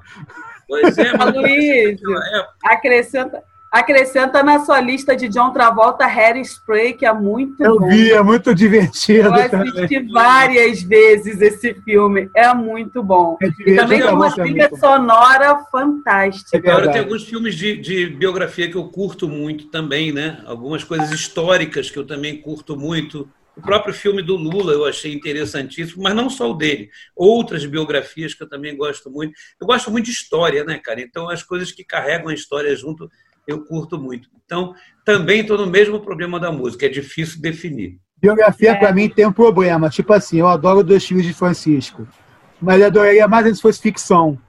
Se ficção, eu ia gostar mais ainda. O problema é que aquela voz tá com a rachada do Zezé de Camargo, Bolsonaro, é real. Aí eu fico vendo, eu me emociono com a sua. Francisco, seu FDP, por que, que não mandou esse moleque comer mais ovo? Por que não botou ele na lavoura? Pra ficar enchendo saco com essas opiniões de largar a mulher, pegou outra, que eu não sei o quê. fosse ficção, ia me emocionar muito mais saber o que aconteceu depois. É Mas é bonito o filme, falando sério agora. O filme é muito bonito, a história é muito bonita, né? Tem uma coisa engraçada, tem alguns filmes que eu vi uma vez só, que eu gostei tanto, que eu não consegui ver de novo, para não romper com aquela coisa assim, tipo Sociedade dos Fantasmas Mortos.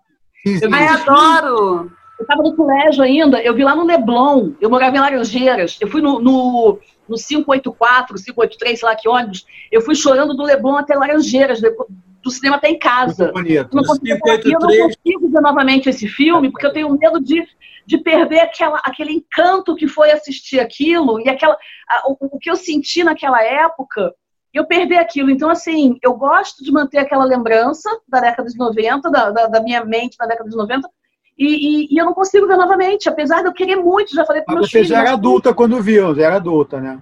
Eu tinha vinte e poucos anos, sim. Porque muitas vezes não é a história que muda, é a nossa né? cabeça que muda. Eu fui rever então, Top Model, a novela Top Model recentemente, que eu amava, eu vi uma barriga enorme no final da novela. Eu falei, gente, que coisa ruim isso aqui. E a nossa cabeça muda, mas você já era adulta quando viu. Então, de repente, você vê novamente, você vai gostar de novo. A Sociedade dos Poetas Mortos e Ao Mestre com Carinho do Potier. Nossa, é tudo. Não, Ao Mestre com Carinho, eu choro com a música até hoje. Eu choro. Mesmo o home office, a professora que tem, acaba com essa música. A versão do Sidney Poitier é a melhor do Mestre com Carinho. É Meu marido se chama Sidney por causa dele, inclusive. Sério? É, a mãe dele me contou um dia desses. Você tocou num assunto muito importante, Luiz, quando você disse assim, é porque você era jovem, hoje em dia a gente está com mais idade e tal. O Gibran Khalil Gibran, quando escreveu o livro O Profeta, ele tinha 15 anos de idade. Cada um dos capítulos é como se fosse um mestre que chegou em cima de um monte Fale-me sobre o casamento, fale sobre os filhos, fale sobre o comércio, não sei o quê. Cada capítulo é o mestre dissertando, naquele profeta dissertando sobre alguma, alguma temática. E ele, com 15 anos de idade, escreveu aquele livro. E ele apresentou para a mãe dele. Ele árabe, né? Mostrou para a mãe e tal. E a mãe leu e disse assim: Meu filho está muito bom. Mas eu posso te dizer uma coisa? Aguarde mais alguns anos, porque você vai amadurecer e você vai mudar o seu entendimento, e isso vai ficar, isso vai virar um best-seller, muito bonito, mas você deixa você amadurecer mais um pouco. Então é a mesma coisa, agora voltando para a temática dos filmes, quando a gente assiste um filme, depois a gente já começa a ver de outra forma. Tu quer ver outra coisa? Aquele livro Pequeno Príncipe, livro preferido de 10 entre 10 misses. Ah, né? O filme é uma porcaria. O filme é horroroso. Mas eu digo assim, o livro ele tem certos lances, certos toques importantíssimos. Se você parar para pensar, você lendo esse livro pequenininho e lendo hoje em dia, você cada vez tem uma releitura diferente, sem querer ser redundante. Você tem visões diferentes sobre determinadas frases né, e tal que você vai crescendo muito. Então, eu acho que é muito por aí também. E isso também nos reporta a questão das músicas preferidas e dos filmes preferidos, que vai atravessando tudo isso, entendeu? A é. gente vai. Aliás, Pequeno Príncipe, até a trilha sonora do filme é uma porcaria. Vou te falar, estraga, estraga a graça do negócio, sabia? Vou te verdade, falar. É um no pé. Arrasou. O livro, aquilo ali é ridículo. Arra... Estragou o livro. O filme estragou o livro. O Alexandre tocou num ponto interessante de escritor, nunca escrevi nada genial como ele citou, mas eu mesmo lembrando das coisas que eu escrevia com 15 anos, com 25 anos, com 30 anos, eu vejo que eu achava bom naquele período, mas hoje eu já acho que eu escrevo melhor do que eu escrevia naquela época, até pela vivência que você, como compositor, sabe que a gente tem com os anos, a experiência que a gente pega. O compositor samba enredo mesmo. Quando eles começam a escrever, tudo bem que o samba da minha vida foi o primeiro que eu ganhei. Nunca vou conseguir superar um aí, eu sei disso. Mas a gente vai pegando umas malícias que a gente não tem no começo. Verdade. É uma coisa eu falo escrevendo para teatro, escrevendo para curta-metragem. Os curtas que a gente está fazendo com a Luciana agora, acho melhores que os primeiros. A gente vai pegando a malícia, vai é, moldando a cabeça. E eu acredito que com 60 anos eu vou escrever melhor do que eu escrevo hoje, como você, poeta. Vai escrever sambas melhores. Claro, Talvez claro. nunca supere o seu Jacarepaguá e o meu do Boi da Ilha.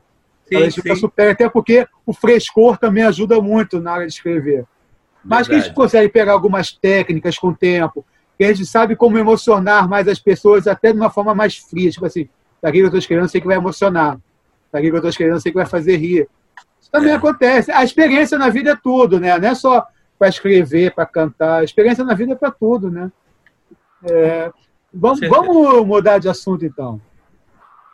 Vamos mudar totalmente de assunto, mas não muito, porque ele vai falar de um artista da bola. Vamos falar do menino Ney. Menino Ney continua causando, parece que ele fez gol nesse domingo para o Paris Saint-Germain. Mas ele fez um TikTok enquanto o Alexandre vai pegar mais uma cervejinha com a gente. Ele fez um TikTok fingindo que era ele, conversando com uma namorada. E a namorada pergunta: Pô, onde é que você tá? Ah, eu tô na Fórmula 1 com meus amigos. Aí combina com os parceiros dele, faz barulho de carro, fica no, fingindo que está ouvindo, falando no rádio, não sei o quê. Aí, repetindo, ele fazia também a namorada no TikTok. Vai, amor, desculpa, tá? Então vai ficar com teus amigos no Fórmula 1. Aí desligava com a menina e começava um som alto de uma festa, como se tivesse enganado a namorada, né? E, incrível que pareça, isso virou um grande debate no país essa semana. Eu não sei se é uma predisposição contra o Neymar, que tudo que o Neymar faça está errado, e muita coisa está errada mesmo, ou tem a ver com o tema é, muito proeminente de hoje em dia, que é essa questão do machismo, do homem hétero. Então, eu queria perguntar para vocês, enquanto o Alexandre não volta da sua cervejinha gelada, é, aonde, até onde que vai a piada, onde começa a falta de respeito com uma mulher, que seria, no caso, uma mulher, com uma namorada, onde que é uma brincadeira, onde é que existe uma predisposição em relação ao Neymar. Vamos, vamos ser sim, poder da síntese, que tem outros assuntos para a gente conversar. Quem quiser falar aí. Morreu. Morreu. vocês acham que o Neymar é perseguido ou vocês acham que tem razão de. O Neymar pode merecer, né, gente? Ele ajuda, né, Marta? Porra. É uma é, atrás da outra, vou te falar uma coisa. Tem que nascer de novo, não vai ter Mas se fosse outra pessoa, tu acha que ia dar essa, esse papo todo? Cara, não sei. Eu, tá. eu, na verdade, nem vi também esse TikTok, mas é... é. Neymar, Neymar é o cara, ele gosta de estar em evidência, né? Ele gosta. Ele, ele gosta de ser o centro das atenções. O mundo, ele acha que o mundo gira em torno do umbigo dele. Chegou a ver, Armando, isso? Então, é, eu acho que o problema é que a gente está radical com todo mundo, né? Inclusive com os artistas também, com opiniões. Tipo assim, a pessoa falou uma besteira na vida, ou então se comportou mal uma vez na vida, pronto, ela vai carregar aquele estigma de que não pode ser seguido, não pode ser visto, não pode ser analisado o resto da sua vida, entendeu? É, o que a gente falou no primeiro bloco também, essa coisa do, do da cultura do ódio, né? Esbarra muito nisso também porque a gente está muito radical em relação a isso. É, a gente começa a discutir é, Bolsonaro, aí vai ter um que fala assim, ah, mas e o PT? Sabe, eu acho que o mundo está muito radical em relação a tudo. A pessoa fez uma coisa errada, então ela vai agir sempre errada, entendeu? Vai se comportar sempre assim. É, o caso do Neymar é a mesma coisa. Talvez ele não tenha nem agido errado dessa, dessa vez, mas é que ele já fez tanta porcaria, já custou de se promover tanto, que aí você acaba sendo induzido a pensar que ele sempre vai agir errado, entendeu? Isso realmente é, é complicado, a gente tem que tomar cuidado. Até que ponto o nosso radicalismo está tá afetando as pessoas, entendeu? Está criando monstros e, ao mesmo tempo, também criando heróis que, na verdade, não existem, né? Muito complicado. É, Alexandre Vargas, se fosse com o Vinícius Júnior em vez Neymar, você acha que teria a mesma repercussão é machismo ou é porque é o Neymar? Claro que não teria a mesma repercussão se fosse com o Neguebinha, né? de, de forma alguma. Eu, eu só acho o seguinte: eu concordo com tudo que a Martinha e o Armando falaram agora. Armando, o grande rei da rede na grande rede. Eu, eu penso o seguinte: é, eu, particularmente, não gosto das posturas do Neymar, mas isso é uma coisa que não tem nada a ver com debate. Concordo com eles quando eu acho que ele. É, porque o fato de ser polêmico não é uma qualidade negativa, não. Só que ele cria determinadas polêmicas desnecessárias. É, mas eu acho que o que ele fez, gente, pelo amor de Deus, a sociedade encaretou ao longo dos anos. Quando a gente espera que a sociedade evolua, que a, a sociedade aceite mais a diversidade, a brincadeira. Olha, a sociedade não só encaretou, como ela perdeu o humor. Né? O Jô Soares, antigamente, quando eu era bem novinho, tinha um programa de humor na, na TV Globo que se chamava Faça Humor, Não Faça Guerra, que era uma paródia há uma frase dos hippies da década de 60 para 70, que era faça amor, não faça guerra, né? Make love, don't make war, né? E, e, fizeram essa paródia do faça amor, não faça guerra. Então, gente, o que o cara fez foi meramente uma brincadeira, humor, entendeu? Só que nessa sociedade careta em que a gente vive hoje, e onde todo mundo acha que é obrigatório manifestar uma opinião para lacrar, para aparecer, para poder colocar na sua rede social, né? Que na verdade aquelas pessoas que não tinham voz começaram a ter um canal para ter voz, mas eu acho que isso devia ser usado de uma forma mais positiva, né? Propositiva, além de positiva. Só que o que você vê é o nego dando um monte de opinião onde não tem que dar, cara. Se o cara quer fazer a voz do homem, se o cara quer fazer a voz da mulher, pouco importa. E se ele fosse gay? Vamos lá. E se ele for, ah, porque isso não é coisa de mar. E se ele fosse gay? O que que alguém tem a ver com isso? O que que alguém tem a ver com isso? Me fala. Nada. Então, realmente, eu acho muito escroto, desculpe, não há outra palavra, esse tipo de comentário desnecessário das pessoas. Acho sim que, que ele é, como, como ser humano, é um grande jogador. Né? Ele é um Aproveitar, gênio, poeta, tal. você falou agora de gay, o que, que tem se a pessoa for gay, tudo. Vamos entrar no outro assunto, começa por você então. O Gilcinho foi homofóbico da Portela? Vocês sabem a história? Que aconteceu com ele? É, eu sei que ele fez uma postagem sobre o filho de um casal trans, não é isso? É, o homem que virou trans, mulher trans, a mulher que virou homem trans e teve a gravidez aí. Aí perguntou como que essa criança vai reagir no futuro, como explicar essa situação e deu uma repercussão do cacete isso. Poeta, isso aí é uma opinião ou é homofobia? Então, da mesma forma que eu acho que o Neymar, como ser humano, é um grande jogador, eu acho que o Gilcinho é um grande intérprete. Ponto. É, eu acho que esse tipo de comentário foi totalmente desnecessário da parte dele também, porque eu acho que isso é um problema do casal, do casal trans, né? Eu acho que essa criança, filha dessa, filho, filho dessa união, filho ou filha, né? Dessa união, é, ao nascer e ao ser criado por esse casal, se o casal continuar junto, obviamente, né, não, não vai ter esse tipo de, de problema com isso, porque como a Martinha falou uma frase do Mandela, né, assim como as pessoas aprendem a odiar, podem aprender a amar, que é uma frase de Nelson Mandela, é, essa criança não vai ter problema algum com isso. Porque a gente está numa nova sociedade, a gente está num novo mundo, a gente tem novas formas de família. Ah, mas na escola isso e aquilo e tal. Beleza. Só que a criança vai aprender a conviver com isso, vai aprender como responder isso. Então, eu, não, eu, eu acho que nessa época de quarentena, né, é, o Gilcinho poderia ter vários outros assuntos para tratar em sua rede social, beleza? Eu acho que, assim, minhas redes sociais, minhas regras perfeito. Desde que você não ofenda outras pessoas, desde que você não agrida determinada espécie de, de, de ser humano, como, por exemplo, estranhos. Por que, que é que você tem que fazer isso? É engraçado? É engraçadinho? É humor? Não, não é humor, não é engraçado. O nome disso é homofobia mesmo. Marta, é... não é mais difícil explicar para uma criança por que, que o pai sumiu, não paga pensão, bate na mãe, do que explicar o amor? Nossa, pergunta difícil, né? É porque, na verdade, essas coisas eu acho que não. É, quando eu digo que a questão de educação e coisa que é de base, tem coisa que você não precisa explicar, né? Você vê e, e reproduz. Igual, tipo, você explicar, ah, eu amo fulano, mas o que é amor? Mamãe, não, a criança não pergunta, ela vê e ela entende isso. Você nunca explicou para sua filha o que é o amor e ela já olhou para sua cara e falou, eu te amo. Então, assim, tem, tem coisa que você reproduz assintomaticamente. Você vê e entende. Tipo, meio, meio que sentimento, eu acho que é assim, né? Você entende de ver. Fala.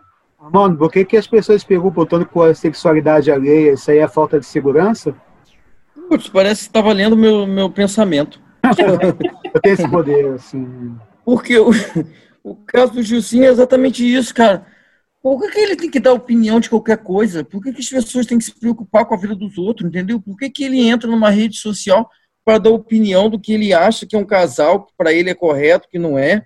Por que, que ele tem que dar opinião de alguma Por que, que as pessoas fazem isso, tipo assim, é mídia que elas querem, é, sabe? Eu, sinceramente, eu não entendo por que, que as pessoas têm que dar opinião de tudo. Tudo atualmente é. você tem que ter uma opinião. Meu Deus do céu, eu, eu posso não ter opinião. A pessoa não é obrigada a ter uma opinião. A pessoa não é obrigada a entrar numa rede social e emitir uma opinião. Não tem necessidade disso. Qual foi a intenção dele de fazer isso? Tipo assim, quando ele vai numa rede social e coloca a opinião dele, a ideia que passa para mim é que está querendo realmente é, avacalhar com a pessoa. Porque se a intenção não é avacalhar, se não é, a questão não é se a, a, se a questão não é opinar, não é querer dar a sua opinião, para que, que ele vai fazer isso se ele sabe que isso é polêmico? Para que, que a pessoa vai querer fazer isso se não é com a intenção de vilipendiar, de reclamar, de repudiar? Se ele sabe que isso é polêmico, se você sabe que o negócio é polêmico, para que, que você vai incisivamente tocar naquilo? Então, realmente, eu tenho que acreditar que ele foi de propósito, que ele foi maldoso. Porque senão é teria motivo. Né? É, exatamente, entendeu?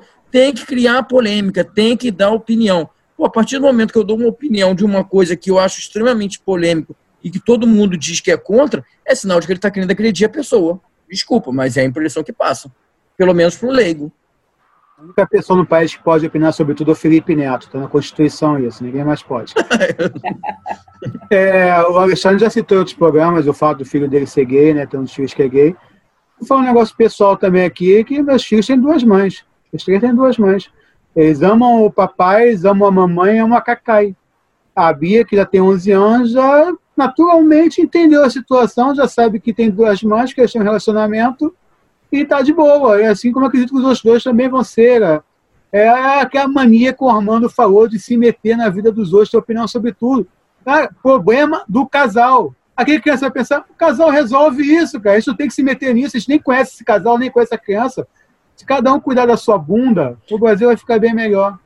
Aí, antes de, antes de fazer esse programa, eu estava vendo a live do Milton Cunha. É, ele estava o Milton Cunha no site carnavalesco. E ele falou exatamente isso. Ele falou assim: se, se o casal está de comum acordo e o tipo de relacionamento que eles vão ter é esse, por que, que outras pessoas vão ter que se meter a opinar e falar sobre ah, dois gays juntos, dois caras juntos, duas mulheres juntos? Eles não estão de comum acordo? Então, beleza. Eles só não podem se agredir. É isso que as pessoas não podem fazer. Se você tem um relacionamento e você está agredindo uma outra pessoa sem a outra pessoa saber, aí é um problema sério. Mas se eles estão de comum acordo naquele tipo de relacionamento, por que, que eu vou me meter num relacionamento que não é meu? É o quê? Vontade de ter um relacionamento igual? É o que me dá a entender. Se eu estou criticando dois gays juntos, é porque, na verdade, eu estou querendo ter a intenção de ter um relacionamento gay, é isso? Qual a intenção de você se meter num relacionamento que não é seu? Não vejo. A... Ou às vezes você está querendo tirar o foco. Às vezes também você deve estar querendo tirar o foco de você de alguma coisa. Você cria pessimamente mal o seu filho, e aí você vai criticar um cara que tem uma relação homoafetiva com outro para mudar o foco, entendeu? Porque você não tem capacidade e aquele cara tem. É, não, meu pai é hétero e não conhece os netos deles até hoje. A Bia tem 11 anos. Meu pai é hétero, branco, hétero, não conhece a Bia. Porra, é o quê? Raiva, raiva. Se meu pai fosse esse trans, eu ia gostar mais. É o que? Raiva, inveja de os dois é caras isso. estarem juntos e felizes é da vida e você no relacionamento hétero não consegue ser feliz? É. Pode, dá pra entender isso. Gente, eu, eu, como advogado de direito de família, eu advogo para vários casais homossexuais. Né? O Aloysio mesmo citou como exemplo. Eu tenho, um, um, eu tenho seis filhos, né? Seis filhos, duas meninas e quatro meninos. Um desses quatro meninos é gay né? E até assim, uma diversidade, isso pouco me importa a sexualidade de cada um deles. Para mim, podia ser os seis gays, podia ser os seis héteros. Eu não estou nem aí, gente. Então, continuar sendo seus filhos, né? Claro. É claro, gente. Eu estou preocupado com a sexualidade, eu estou preocupado com a felicidade deles. Sexualidade é uma coisa muito particular. É uma coisa que cada um sabe o que faz com o seu sexo. Né? Agora, sim, a, própria Constituição de 88, hoje muito mitigada pelo Supremo, mitigada no sentido de, da construção de, da entidade familiar. A, a, a Constituição ela fala da entidade familiar. E hoje uma entidade familiar pode ser um casal heterossexual, um casal homossexual, um casal heterossexual com filhos, um casal homossexual com filhos, um pai e um filho, uma mãe e um filho, tudo isso é família, gente. Só que isso é uma construção que os outros não têm nada a ver com isso. Os outros não têm que se preocupar com isso. O brasileiro tem mania de noveleiro desde a Janete Claire. Né? Todo mundo acha que tem que acompanhar a novela da vida dos outros, da Janete Claire ao BBB. Vamos lá, duas perguntas para sim ou não apenas. Sim ou não apenas. Vocês veriam um show em driving, sim ou não? Não. Não, amor, sim. Sim, sim ou não, velho? Veria? Sim. Você veria, Armando? Cara, é só sim ou não, né? É, atualmente não. Mas eu acho que se a pandemia, se o negócio ficar feio na pandemia, eu começo a dizer que sim. Não tem jeito. Se hoje do Roupa Nova, eu tô indo para lá agora. Para pagar 400 reais eu não pago, não. É, não, não tenho, o, o, Armando trouxe a notícia do Anselmo Góes para a gente, que saiu nesse domingo, que o Carnaval do Rio está é, tá começando a atrasar as situações para liberação de algumas coisas. E existe até um movimento de, da Bahia, surgiu da Bahia, né, de interligar tudo para fazer o Carnaval para ser adiado. Vocês acham que o Carnaval vai ser adiado, sim ou não? Sempre Cara, eu acredito que o bom senso diz que sim. O meu bom senso, né? Eu acho que não é o bom senso só, não. Está dizendo que sim é a economia mesmo. Eu acho que é, o problema principal é a economia. Está escutando? Sim, sim. É, eu acho assim, quando a gente fala em carnaval, a gente não está falando só do desfile. A gente está falando de barracão, a gente está falando de ateliê, a gente está falando dos profissionais que trabalham pelo carnaval. Então é assim também. Então eu acho que começa a ficar inviável lá dentro do barracão, lá dentro do ateliê, aquele monte de gente junto, por mais que tenha os EPIs. Então, é, é a eu, questão eu, que a gente fala da economia. Ah, muitas é, pensa mais no lado da economia que no lado da saúde. Então a economia está mandando adiar o carnaval, né? É, mas eu acho que não é só a economia, não. Acho que a saúde também deve mandar adiar o carnaval. Porque, assim, pela economia, seria até importante que o carnaval viesse logo para que entrasse dinheiro, para que entrasse impostos e tal. Né? Então, eu acho que o lado humano é que deve mandar adiar. Porque se depender da economia, o carnaval não era nem em fevereiro, já era agora em outubro. Bom, então vamos ouvir um samba enredo agora no intervalo. Não vai dar tempo de ouvir um samba enredo inteiro, mas um refrão a gente consegue ouvir. E já voltamos para as considerações finais. Valeu. Ah, é, é, assistam em algum lugar do passado com Christopher Reeve. Tinha sido falar desse filme que é maravilhoso. Eu gosto. Somewhere in Time. Já voltamos. E a música também é linda, já voltamos. No canal SCC Produções, você tem debate de alto nível todas as terças com sobretudo e mais alguma coisa. Curtas de comédia todas as sextas e além de peças de teatro. SCC Produções, seu mais novo entretenimento na internet. Estamos aqui no último bloco, sobretudo e mais alguma coisa, 10, nota 10, com o dia Carlos Imperial. Estou chamando aqui Luciana Tutungi, ela não sabe que está sendo chamada. Vem aqui. Luciana, fale de Titanic um pouco para a gente. Você acha que tinha vaga para Leonardo DiCaprio? Ou você acha que a gordinha foi sacana? O que, que você acha? Não, tinha vaga sim. Tinha vaga. Você acha que tinha vaga? assim, ah. tinha vaga. Podia ficar revezando também, não? Você não acha? Um pouquinho ficar um, depois ficava Usar outro como também. prancha, né? Também nadar, né? Foi sacanagem aquela gorda, não foi, com o DiCaprio? Foi. Gorda e ela, ela ficou com, com o negócio com brilhante lá, né? Ainda ficou com brilhante. É, com né? dinheiro também. Você não, acha, você não acha que isso pode ser de propósito? dinheiro também, eu acho. Dinheiro também. Será que não foi de propósito isso? Ela se livrou do ex, safado, ela se livrou do DiCaprio. Feminista. E ficou com dinheiro e ficou com a joia. Essa agora é uma criminosa e nunca vimos por esse lado o Titanic. Você não acha isso? Se livrou de todo mundo. Se livrou de todo mundo e ficou com dinheiro. Ela arrumou um outro cara depois, casou com um cara, fez da família. É isso aí. Agora é safada, cara. É bom que a gente vê o outro lado. Eu já vi uma vez numa rede social dizendo que o Daniel San é o verdadeiro vilão de Karate Kids também, né? Ah, aquele, é? aquele Cobra Kai era o mocinho, que eles que apanhavam do pobre Sr. Miyagi, coroa lá, e o Daniel San. Estou falando esse assunto aqui de novo, gente, porque assunto de filme e música é uma coisa que chama atenção. Todo mundo ama. É impossível achar alguém que não ame mesmo um filme ou uma música como a gente agora está querendo se livrar de La Casa de Papel desesperadamente. Estamos na última temporada, faltam três episódios. Nós não vimos ontem que a gente, a gente precisa de uma noite para viver. não vamos ver hoje a Casa de Papel e não vimos, fomos ver filmes. Ele precisava viver, né? E agora a gente descobriu que o Armando também ficou fã de séries. Ele está acompanhando os Diários de um Confinado. Ele não tá. Ele, ele, ele tá falou no programa que era... É assim que começa, mano. É assim que começa. Eu simplesmente vejo o que passa na TV aberta. Não tem aquela obrigação de ver, não. Não sou fanático de série ainda, ainda não. E isso a quarentena ainda não fez. Está quase se rendendo, hein?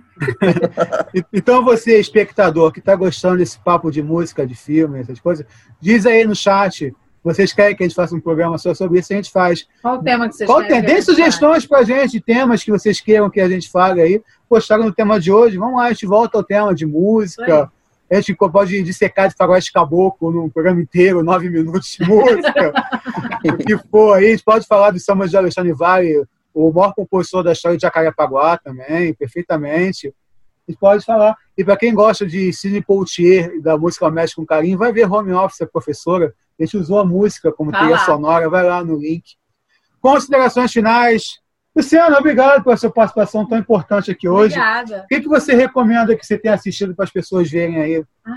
Algum filme, alguma música, alguma série? Série, ah, série, as pessoas. doido pra série. Série a gente tá começando agora. Até algum filme, além de Titanic, que você acha legal para falar para as pessoas verem? Ah, eu não sei.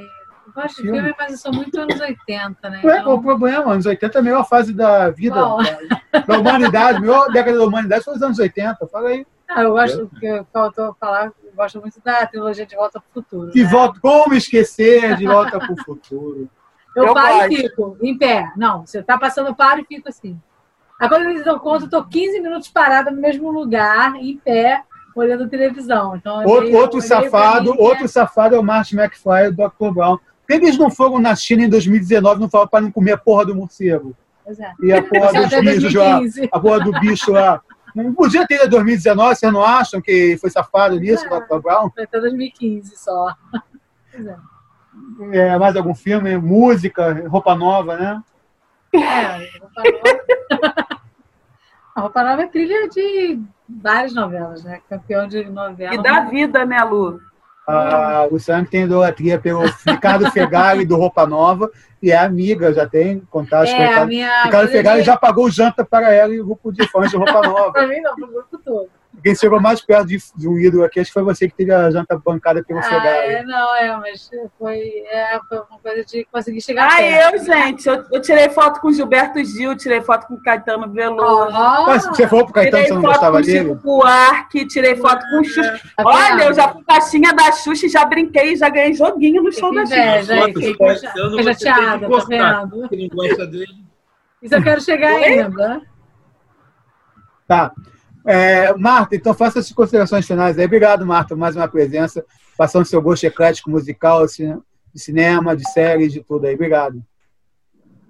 Obrigada, mais uma vez foi muito legal participar do programa com vocês. Não posso dar uma lista, porque senão vou ficar até amanhã, vou me tornar Alexandre, você vai querer me bater. Não posso fazer nesse momento.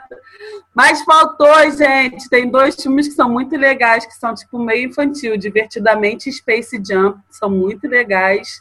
Eu acho que vale a pena ver. Tem uma coisa de Space Jump, tem é, Michael Magic Johnson e Perna Longa, cara. Michael é Jordan. muito bom. Michael e tem Jordan. música de Ryan Kelly. I Believe I Can Fly, maravilhoso. É, meus filhos adoram essa música. Outra coisa que você falou dessa música, Se Beber Não Case. Ah, é, também gosto muito. Gostamos é? muito. Muito obrigado então, aí ao, ao novo youtuber do pedaço, o dono proprietário do Armando da Rede, Armando Figueiredo. Muito obrigado. Sociedade com Alexandre, Sociedade com Alexandre Vale.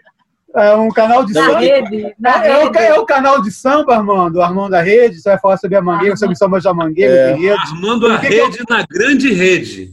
Como é que é o canal? Fala com a gente, Armando. Obrigado. Além de tudo, eu vou ter que pagar direitos autorais para o Alexandre, né? Que a ideia foi dele. obrigado aí, Armando. Ai, cara. Valeu, muito obrigado novamente. A gente se divertiu novamente. É, deixar uma mensagem positiva, que eu acho que no começo, é, eu acho que a gente está se reinventando nessa quarentena. Eu falo isso para todo mundo. A gente está descobrindo novas coisas que a gente está fazendo a gente está se reinventando. Então aproveitem a quarentena para se reinventar. para se redescobrir, entendeu? Para fazer novas coisas, fazer coisas que vocês não faziam antes e que vocês sempre quiseram fazer. Eu acho que a mensagem é exatamente essa. E parar de cuidar da vida dos outros, né, gente? Pelo amor de Deus. É, né? Deixa é, lá o pessoal ser feliz. é uma reinvenção também, né? É, exatamente. Se reinventa espiritualmente também, entendeu? Muito importante. É isso. Valeu, galera. Alexandre Vale aqui, nosso professor. Se fosse lá Casa de Papel, Alexandre Vale seria o professor. Muito obrigado, poeta, por mais uns ensinamentos que você nos passou hoje, de como manter a classe pegando cerveja e voltando sem atrapalhar o programa. Você mandou muito bem. Mandar um beijo para Tati, que a bateria é. dela morreu. Ela não é igual a bateria da Mangueira, viu, Armando? A bateria dela morre. Obrigado, poeta Alexandre Vale, por mais uma presença. Eu que tenho que agradecer e dizer que eu aprendo com vocês a cada dia. Né? É, dentro desse processo de reinvenção né, que o nosso novo blogger e youtuber Armando a Rede na Grande Rede colocou, eu acho que é isso mesmo, gente. A, a gente tem que continuar se reinventando. Esse nosso trabalho aqui é uma reinvenção. E acho que isso vai ser uma grande curtição para a gente. Grande curtição é gíria antiga, né? mas eu acho que a vibe é essa mesmo. Eu acho que é, a gente vai criando né, novas formas de, de conversar, de se comunicar. Né? E, e também queria dizer para vocês assim que a gente hoje teve um papo muito interessante sobre música, né? e a gente vai vendo quantas coisas gostosas que a gente já atravessou ao longo dos anos, né? Quantos filmes bons, quantas referências boas. Quando tem algumas pessoas que, por exemplo, eu, eu não sou dos maiores fãs do Roberto Carlos, mas tem muita gente que diz assim: Poxa, o Roberto Carlos me marcou em tantas letras, com tantos anos, com não sei o quê, né? Tal. E, e eu acho que o Roberto Carlos é assim, meio que ícone para a gente falar de filmes e músicas, mesmo que não sejam deles, né? para mostrar isso, como isso vai marcando a gente. Por quê, gente? Porque a arte marca as nossas vidas, porque a cultura marca as nossas vidas. Né? Verdade. Então, a gente hoje conversou sobre Bolsonaro, sobre se morre, se não morre, ninguém quer que ele morra. A gente quer que a cultura viva. E se para a cultura, para que a cultura continue vivendo, ele tiver que morrer, que ele morra, não porque a gente queira, mas porque a gente quer que a cultura viva. Né? Então, que a cultura seja eterna, que a arte seja eterna, que os filmes sejam eternos, que o Armando volte a gostar, comece a gostar de séries. Eu adoro La Casa dela, Papel, embora nunca queira ser um professor, porque ele é genial, ele é fantástico. É, na última temporada e no terceiro episódio. Já tá no, já. Está no quinto. Passamos, Passamos vocês, estamos no quinto.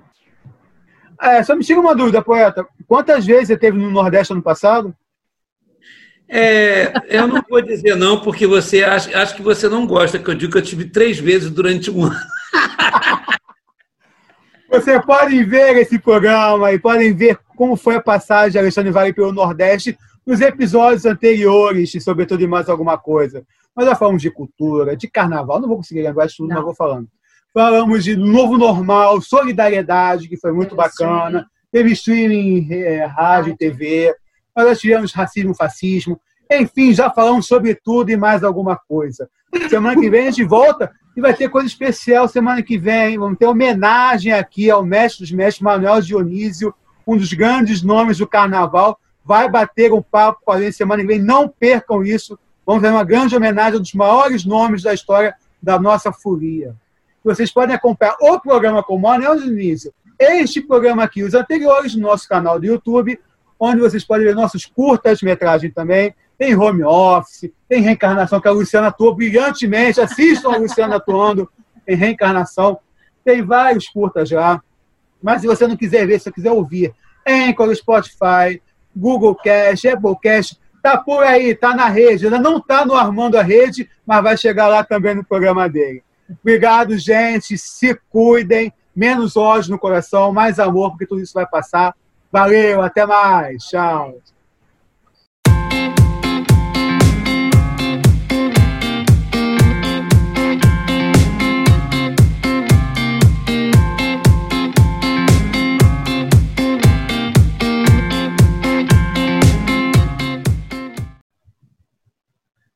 Não, eu estava preocupado que o Lula tinha começado a latir aqui porque ele não gosta que eu ponha álcool gel. O, o Lula acaba com todas as minhas teorias de, de, prevenção.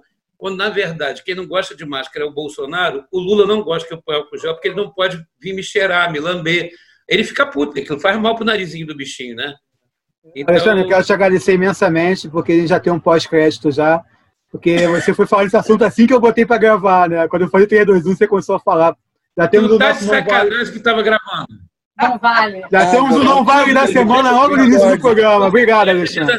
Eu acho que o pós-crédito é todo do Alexandre o tempo Meu nome é Luiz Vilar, eu estou aqui, não sei o quê. Você sempre faz Você fez 3, 2, 1 aqui, você... Você não deu tempo dele fazer um, dois, três. Eu comecei não. a fazer, você entrou. ah, tá. Ah, bom. Então não gravou, pô. Tá gravando, tá recordinho aqui ó, em cima. Ave Maria, foi mal. Vai até aqui, tá? Quer dizer, a gente está numa roda que tá, do mal que está girando, né? Tipo assim, Sirkis me parece ser uma boa pessoa, mas tomado pelo esse ódio que muita gente tem no Bolsonaro, escreveu algumas coisas. Essas pessoas que defendem o Bolsonaro, tomadas pelo ódio, foram aí atacar uma pessoa que tinha morrido, que é uma coisa muito feia. Né? Isso tudo tem um causador. Você poderia me dizer o nome do causador, poeta? Então, Aloysio, eu queria só te pedir uma coisa. Como a gente pode editar isso aqui? É, eu tomo um remédio de pressão que me faz urinar toda hora. Pelo amor de Deus, eu preciso ir ao banheiro. Você edita o final da sua pergunta e deixa eu responder na Tá bom, obrigado por ter deixado de fazer a pergunta inteira para falar isso só depois. Muito obrigado, pô. claro que eu ia permitir. É o quê? O Cristina está ficando sem comer aqui.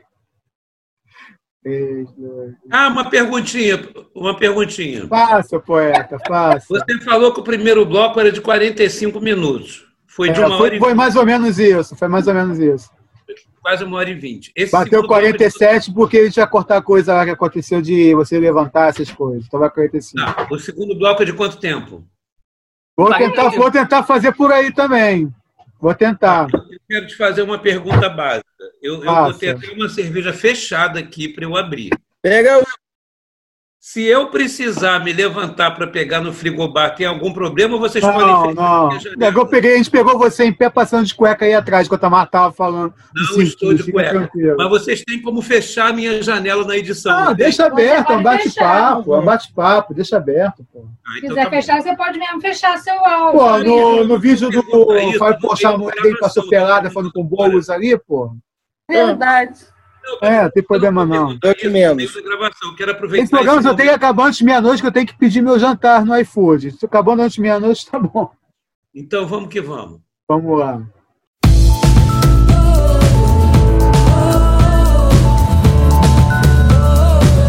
Sobretudo e mais alguma coisa. Apresentação a Luiz Vilar.